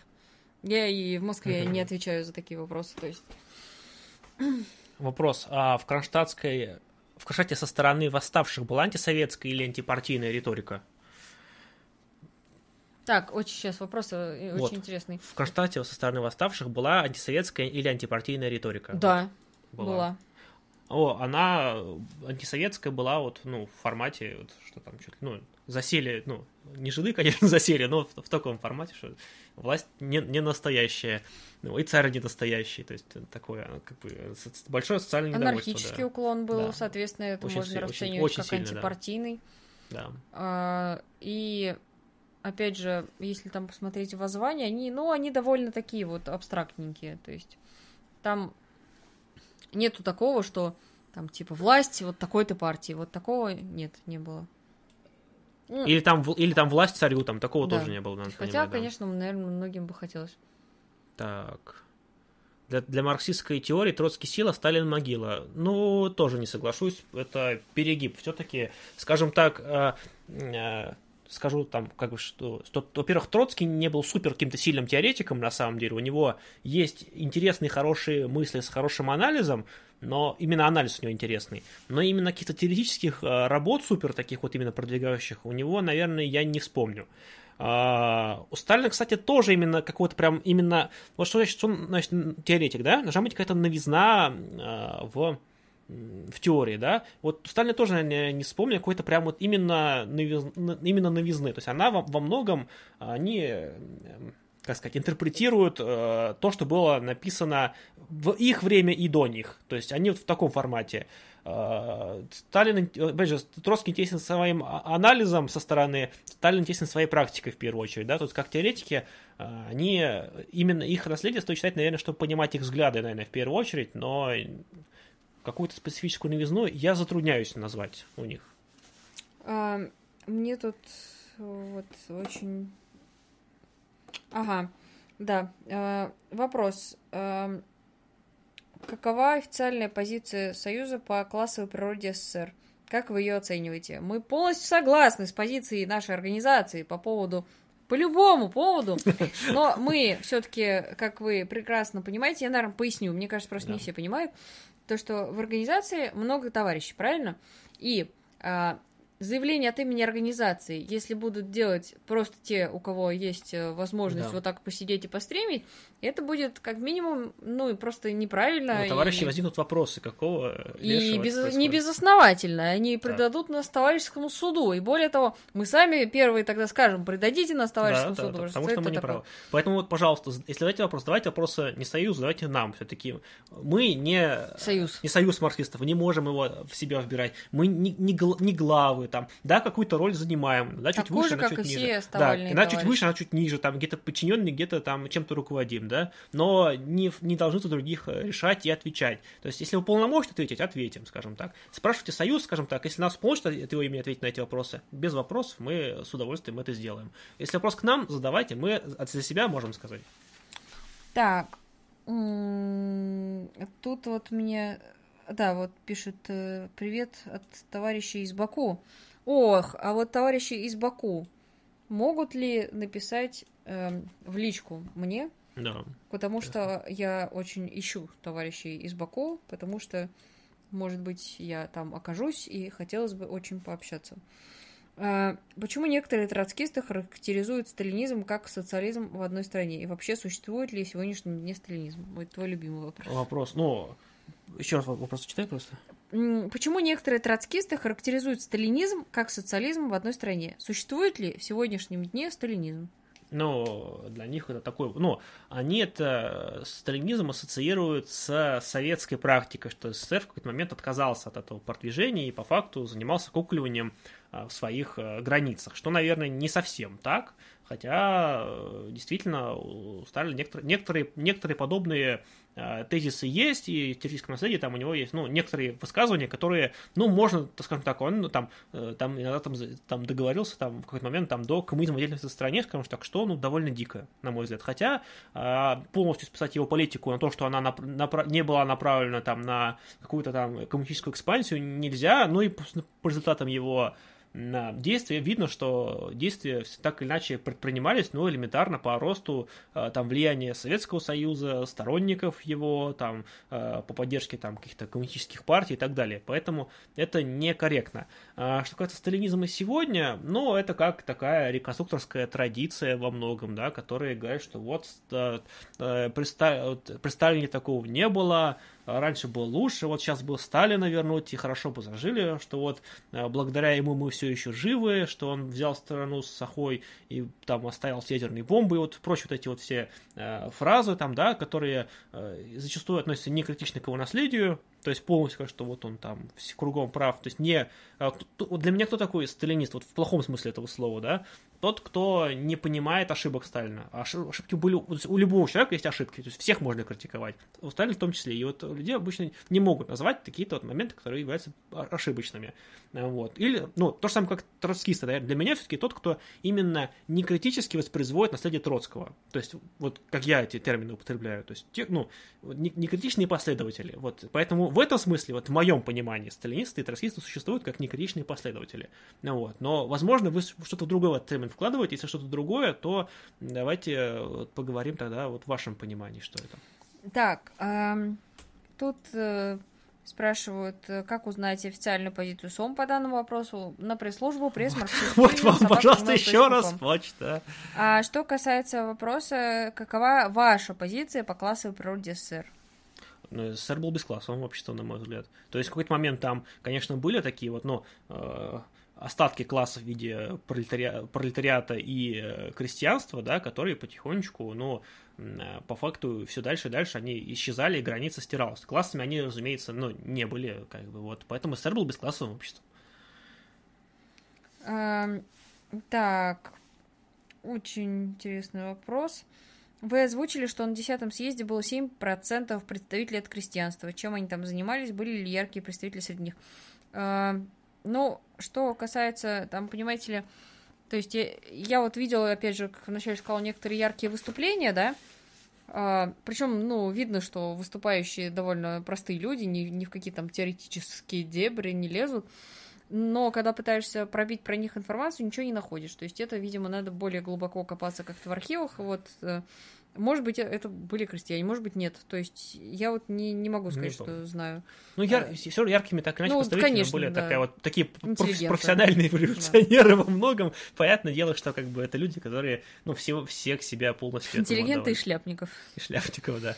Ну, так, а что думаете про вопрос железного занавеса, сохранения или отмена? А железный занавес, что вы под ним понимаете? Во-первых, железный занавес это термин, да, это а, в театре вещь, как бы, которая а, предохраняла, скажем так, от пожаров, да, вот от, от свечей всех. Это термин оттуда пошедший. Если в этом смысле, то не актуально, в свечей нет сейчас. Если в формате в советском, да, э, то это одно. советском. Позднее советском, это другое. А если в формате современном, да, то сейчас ковидных ограничений, это третье. То есть что кается в виду? Скорее всего, советский, да. Но э, на мой, я до сих пор, опять же, вот э, я не понимаю, зачем нужны выездные визы. Вот кто мне объяснит, мне реально, вот я, я не понимаю, почему, чтобы выехать из страны, надо спрашивать разрешение. Вот когда надо въехать страну, спросить разрешение, я понимаю, там, по- там, там, беженцы, эпидемии, понятно, допустим. Но на выезд-то зачем? Вот, вот это мне не нравится. Другой вопрос, что как бы блокаду ты как бы Запада объявил-то Запад, и в первую очередь как бы, и занавеса заговорил-то как бы Черчилль на фултонской речи, как бы, тоже надо понимать. М, И там а, позицию, что мы там можем поддерживать страны, только бы в них в правительстве не было коммунистов, там и план Маршала как бы тоже, понятно, что Запад вел. Опа, Эдуард Назыров, опять спасибо. Спасибо, Эдуард, Назаров. Наши Огромное съемки спасибо, фильма да. прямо сейчас очень спрогрессировали. Это нет, это действительно вот как бы шутки шутками, но это очень большой как, вклад вот, э, в нашу работу. Спасибо. И эмоциональный, в том числе, на самом деле. Вот, и вот все-таки тут надо понимать, что железный занавес, наверное, это вещь в какой-то степени неизбежная, но часть политики СССР я все-таки не до конца э, поддерживаю. То есть западную, понятно, что не поддерживаю, но СССР тоже не во всем я согласен в том, что тогда делалось. Мгм. Э, Что сделает коммунистическое общество с ним э, за изнасилование женщин? Ну, э, в принципе, если вы задаете такой вопрос, то что-то как-то вы не в том русле вообще мыслите, но в любом случае ничего хорошего с вами не произойдет. Ну и в целом вы недостойны жить в Да. коммунистическом будущем. А поддержите ли контакты с каналом Трибун? Ну, что касается... Я, не- я не помню, я хоть раз общался просто. Э, ну, это- именно Station Marks, э, мы, вы, как мы можете видеть, э, мы особо вот в плане там интервью каких-то не особо, да, каким-то кооперациям, совместным проектам мы всегда готовы, кто нам Пожалуйста, пишет, да. предлагает, стараемся по возможности. Но, опять же, мы сейчас больше сконцентрированы на истории партии, а там, чтобы вот некие совместки делать, нужна некая вот именно вот любовь к истории партии, что в эту тему, да. То есть мы скорее сейчас ориентируемся на ну, то есть, вот, может быть, каких-то экспертов вы у нас увидите, да? Я имею в виду по фильму по Мгм. 1905 году. А, а чтобы вот как раньше там постоянно там всех вот просто там на интервью звать, ну, э, пока вот, ну, просто... Мгм. Я, мое личное мнение, что просто вот мне нету сейчас на это возможности этим заниматься. И... Вот. А что касается Союза марксистов, то Союз марксистов э, открыт для общения вполне. Пожалуйста, совместная работа особенности. А, так, написано, что выездные визы нужны в первую очередь для ученым. Но я бы сказал не ученым, а носителям государственной тайны. Но это и сейчас существует в таком формате, то есть, э, чтобы выехать э, носителю государственной тайны, нужно разрешение, скажем так, органов. А, И обычно оно не дается. То есть это очень сложно сделать и так далее. Ну, если как бы, тебя специально не отправляют куда-то, как бы это для сотрудников, в первую очередь, конечно же, актуально, ну и для некоторых там ученых там и имеющих допуски. Ну, оно и сейчас существует. Это как бы понятная мера. А вот почему там э, инженер Иван Петрович не может выехать, скажем так, хотя он э, там работает на э, хлебозаводе, это непонятно. Странная штука, ностальгия по совку. Э, Не, ну, как сказать... э, а, Она же двух типов бывает, да? С одной стороны, это ностальгия тех, кто там жил, и, э, скажем так, э, раньше было лучше, то есть формат, что как бы, ну, сейчас, ну, ну, ну, как бы, ну, плохо, а как бы тогда я был молодой, сильный, и у меня все, там, все передо мной, там, все двери были открыты, это как бы одно. А сейчас в основном такие уже живут, как бы, мало кто застал там совсем, там, СССР такой старый. А, с одной стороны. А с другой стороны, сейчас же набирает такой тренд, ну, как, хотя как набирает, наверное, уже набрал, э, людей, которые ностальгируют по СССР, которые в СССР никогда не жили. И, и что такое СССР представляет себе по советским фильмам, рассказам бабушки и стримам Константина Семина, там, или, ну, кто там на стримах рассказывает про такое, да, то есть, и это, у них в голове какой-то свой специфический СССР, но он олицетворяет скорее даже не то общество во многом, да, а, а некую существующую альтернативу современному строю, то есть, что а, можно жить не так, как сейчас, можно жить по-другому, а, лучше, прогрессивнее, быстрее развиваться, там, строить науку, спорт, там, и так далее, вот в этом формате. И нет, иногда это патриотических чувств, то есть, как бы, чтобы там страна была велика, а иногда это из таких из социальных. Э, вот. И если вторая группа нам э, как бы нужна, то первая, она зачастую является реакционной, mm и да. не всегда нам по пути. На мой взгляд, Сергей Сердечкин очень правильно отмечает uh по поводу выездных виз, что высшее образование было бесплатным, а специалист на Западе легко мог тепло устроиться. То есть э, с этой uh точки зрения вполне, да, понятно, почему оно так делалось. Так что здесь опять же... А если ты без высшего образования? Нет, ладно, хорошо, нет, сделайте визную визу для специалистов с высшим образованием. В СССР большинство с высшим образованием стало годам к 80-м. Почему эта мера была тогда, когда большинство не было с высшим образованием? А, ладно, хорошо, а при Сталине ты платил свое высшее образование, ты, ты ну, как кто знает, до Хрущева оно было платным. Вот ты за него деньги заплатил, все, оно твое, я заплатил. Почему тебе нельзя выехать?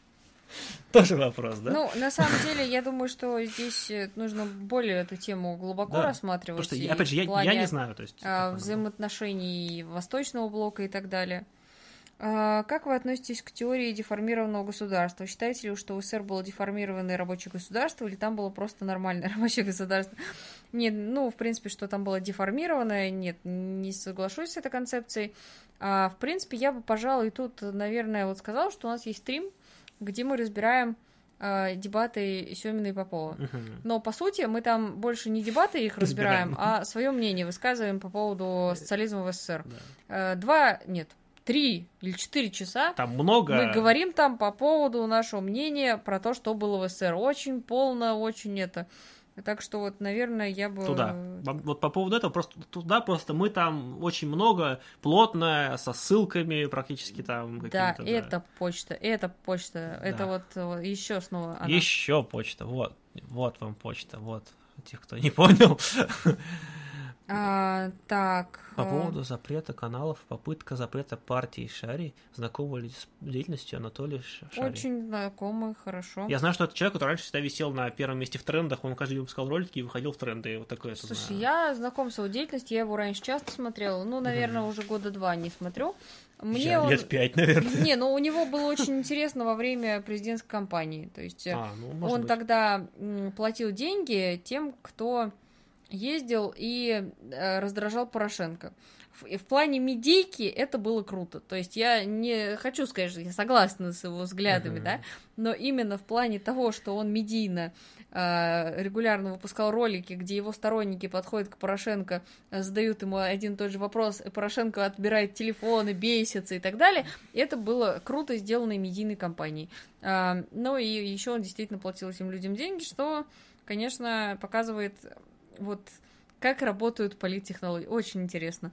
Но по поводу вот э, того, что там, что там сейчас, я не поняла, запрет партии, да, э, я, пожалуй, поизучаю этот вопрос, что-нибудь, может быть, скажу, но я вот немножечко упустила сейчас украинскую... Украинскую специфику, да. Ну, там, скажем так, очень э, выборочная демократия, да, скажем так, она вроде как такая демократичная, вся открытая, но по факту она э, используя какие-то, ну, популистские, с одной стороны, такие вещи, по факту действует точно так же, как российская. То есть, если в России существуют нежелательные организации иностранные, да, или действующие в интересах иностранных, то основании их банят, то на Украине это просто называется пророссийские организации, на этом основании их просто банят и все, как бы, ну, come on, это нездоровая хрень в любом случае, то есть, ну, как бы, вы либо как бы ко всем меру применяете, либо, ну, понятно, что это как бы просто прямое нарушение каких-то демократических моментов.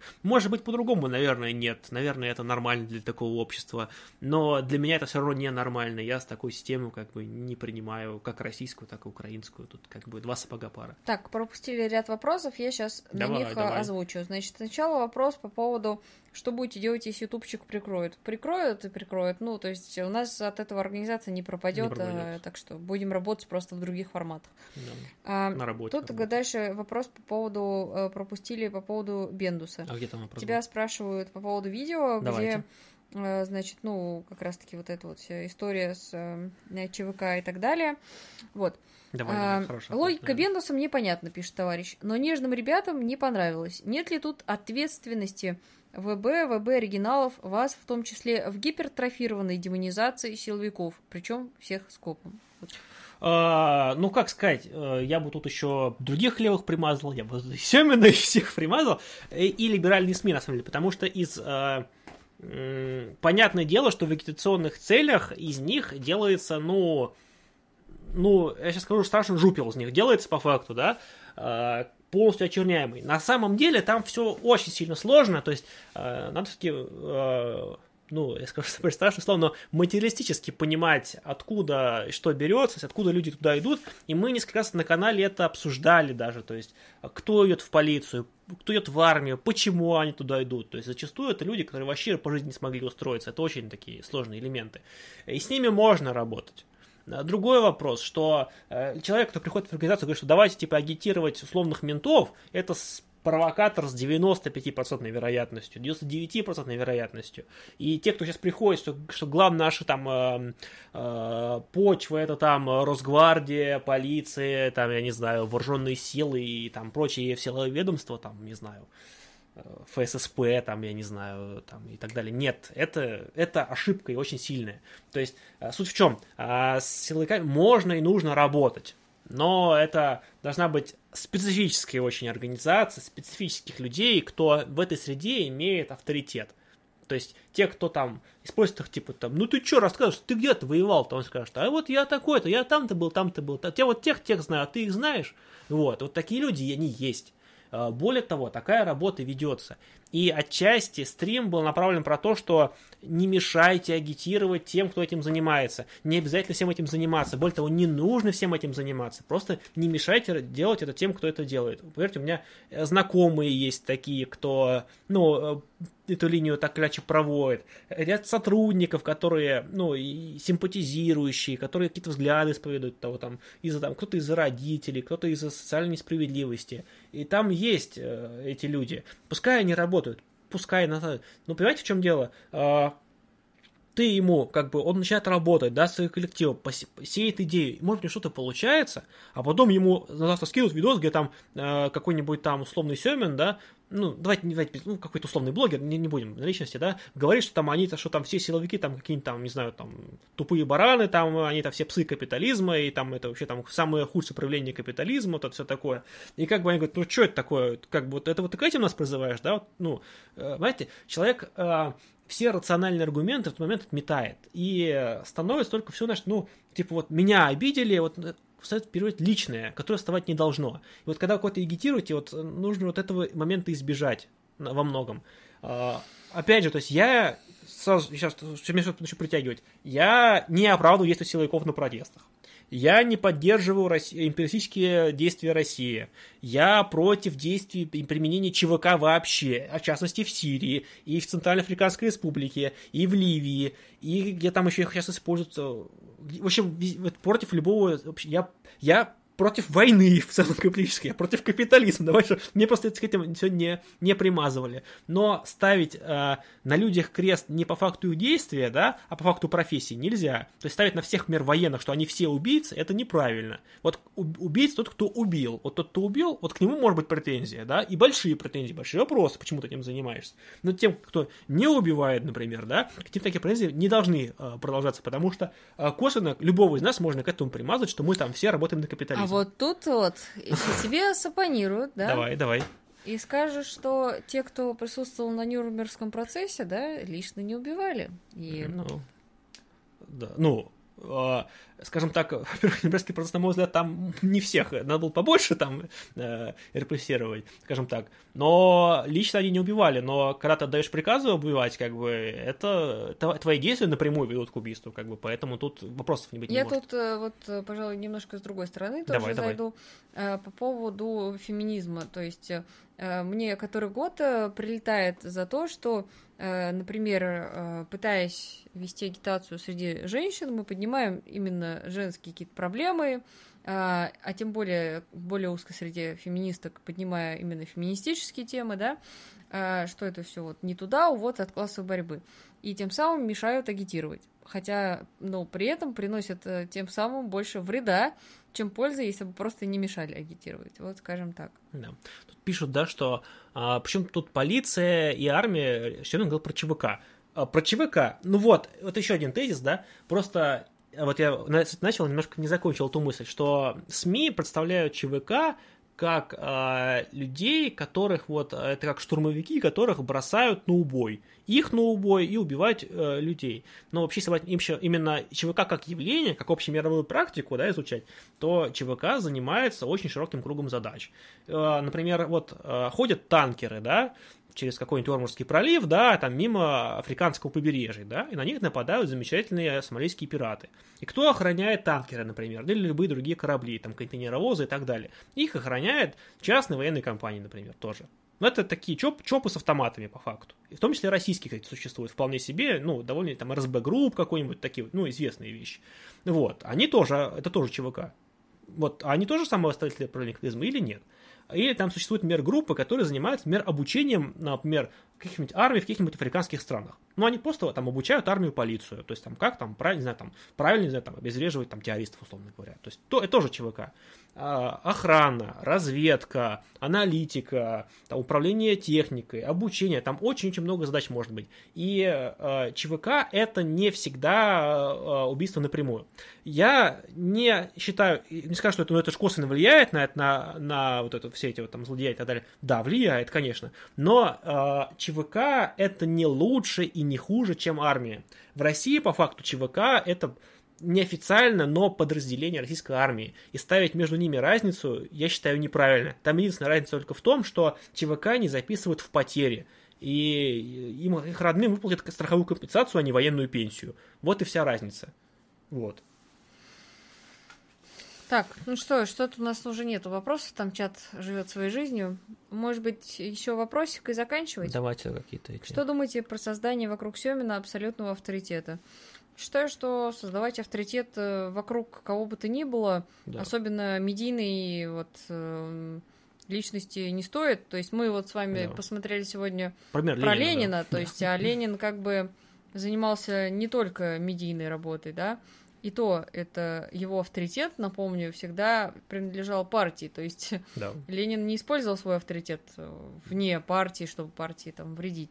Так что именно как авторитет, это хорошо, когда он формируется в организации и принадлежит организации и является частью ее вот такого, так сказать, угу. социального капитала. А когда просто это называется э, фанатство, фанатская база, угу. это не есть хорошо. Мы вынуждены работать в таких условиях, когда э, YouTube формирует фанатские базы и вот это вот все. Ну, блин, это чисто буржуазная вот штука на да. платформах и. Ну, платформа диктует свои правила и по ним э, работают, поэтому и появляется. Так, а сегодня капиталистический сугрос защищает, а завтра стреляет в подростка. Как и полицейский, как и военный, как и то же самое. Ну, как бы, что они не будут стрелять? Будут. Будут стать в рабочих? Будут. Точно так же. Я не вижу разницы просто никакой. То есть, э, типа, если мы ставим их, то ЧВК ничем не хуже, ничем не лучше, чем армия или полиция. То, то же самое. Вот, а, а я вот тут поспорю с тем, что пишут, что ЧВК не обязаны соблюдать международные договоренности, да, не обязаны а. соблюдать конвенцию об обращении с военнопленными. Эм, договор подписывает государство, а не капиталист. Но по поводу конвенции об обращении с военнопленными, э, многие государства, видя различные войны или прокси-войны, да. нарушают все возможные конвенции. США, например. Вот, как бы там сам факт существования Гуантанамо вас не, не смущает, да, никак? То есть, как бы, какие, по каким конвенциям это? То есть, когда там людей держат без суда и следствия на военной базе просто, на Кубе, кстати, находящейся, на всякий случай. Кто вдруг не знает историю Гуантанамо, э, тоже можете посмотреть. Ну, нормально, да? Это, да, пожалуйста, это существует. Как бы, а во-вторых, по поводу государства. Ребят, вы не понимаете, как через ЧВК. А, невозможно создать ЧВК без одобрения государства. Вот в этом плане ЧВКшник совершенно правы в дискуссии. Вы поймите, что э, не, вот не может сегодняшний олигарх в России какой-нибудь создать себе ЧВК в России. Это невозможно. Вот чтобы там, не знаю, себе какой-нибудь, не знаю, Потанин, не знаю, неправильный пример. Но, не знаю, любой, ладно, неважно, создал себе ЧВК свое, невозможно. Только через государство. То есть, если он все дело согласует с какой-то верхушкой, ему, только если ему разрешат, и будет его супер сильно контролировать, держа ему руку в одном месте. Э, под прямым управлением и так далее, под жестким контролем. То есть, поверьте, ЧВК, э, ЧВК находится под таким жестким контролем эти, власти. Это, по факту, они никакие не частные, это отмыв бабла в первую очередь. Так, люди Station Mark сотрудничают с ММТ. Теперь с ними все понятно. Сказать, не. Но ага. это э, монетарная теория. Вот, э, да, да. С ней, Знаменитый видимо... раскис Григорьев, да, видимо. Да. Так, что такое рабочий бонапартизм в СССР? Я не знаю, что такое рабочий бонапартизм в СССР. Я знаю, что такое бонапартизм в СССР. Я могу понять. Это, это троцкистская теория есть такая.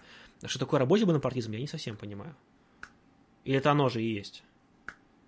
Видимо, оно имеется в виду. Ну, как бы то, что, э, скажем так, э, на смену, ну, на, типа есть там теория революции, что там на смену э, революции всегда приходят э, э, элементы отката, да, и вот что там э, Сталин это был тем, кто вернул элементы прошлого строя, там, установив это вот бонапартизм, по аналогии, так как после Великой Французской революции свой режим установил Наполеон Бонапарт, восстановив монархию, что Сталин якобы сделал нечто похожее, да, там вернул, провел часть таких вот реформ обратно, да, то есть откатив некоторые изменения, да, и установив единоличную власть.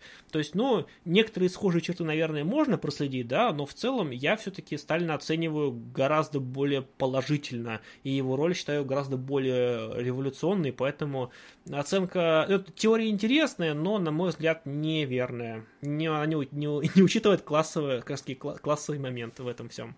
То есть он не был... Э, знаете, если бы он строил капитализм э, на основании всего этого, тогда бы да, тогда бы история была правильной. Но он его не строил, и это ключевое. Вот, пожалуй, на этом мы и завершим. Ваше отношение к 17-му съезду. А об этом мы поговорим на, не в следующей серии, но на, через несколько на, серий. На соответствующей, э, собственно, серии.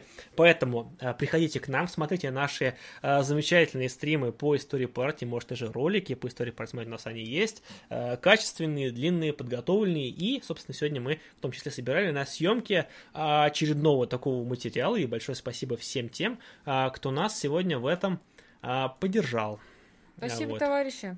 А, напоминаем также, что вышла замечательная статья в Союзе марксистов по поводу а, реакционных режимов. Я думаю, что всем обязательно стоит с этим а, ознакомиться, потому что вообще надо понимать, в каком обществе мы живем, с чем мы сталкиваемся и что нам с этим делать. То есть первая часть вышла сегодня, вторая часть будет завтра. В смысле записи, то она уже, наверное, вышла, поэтому обязательно прийти, посмотрите. Будет ли стрим в среду? В среду не будет, будет в четверг. Да, да. У нас в четверг а, будет стрим, будет специальный гость. Вы давно просили, анонс будет скоро. Ждите, все, все будет. Пока. Все, давайте, всем пока. Ставьте э, лайки, вот, и э, будьте с нами.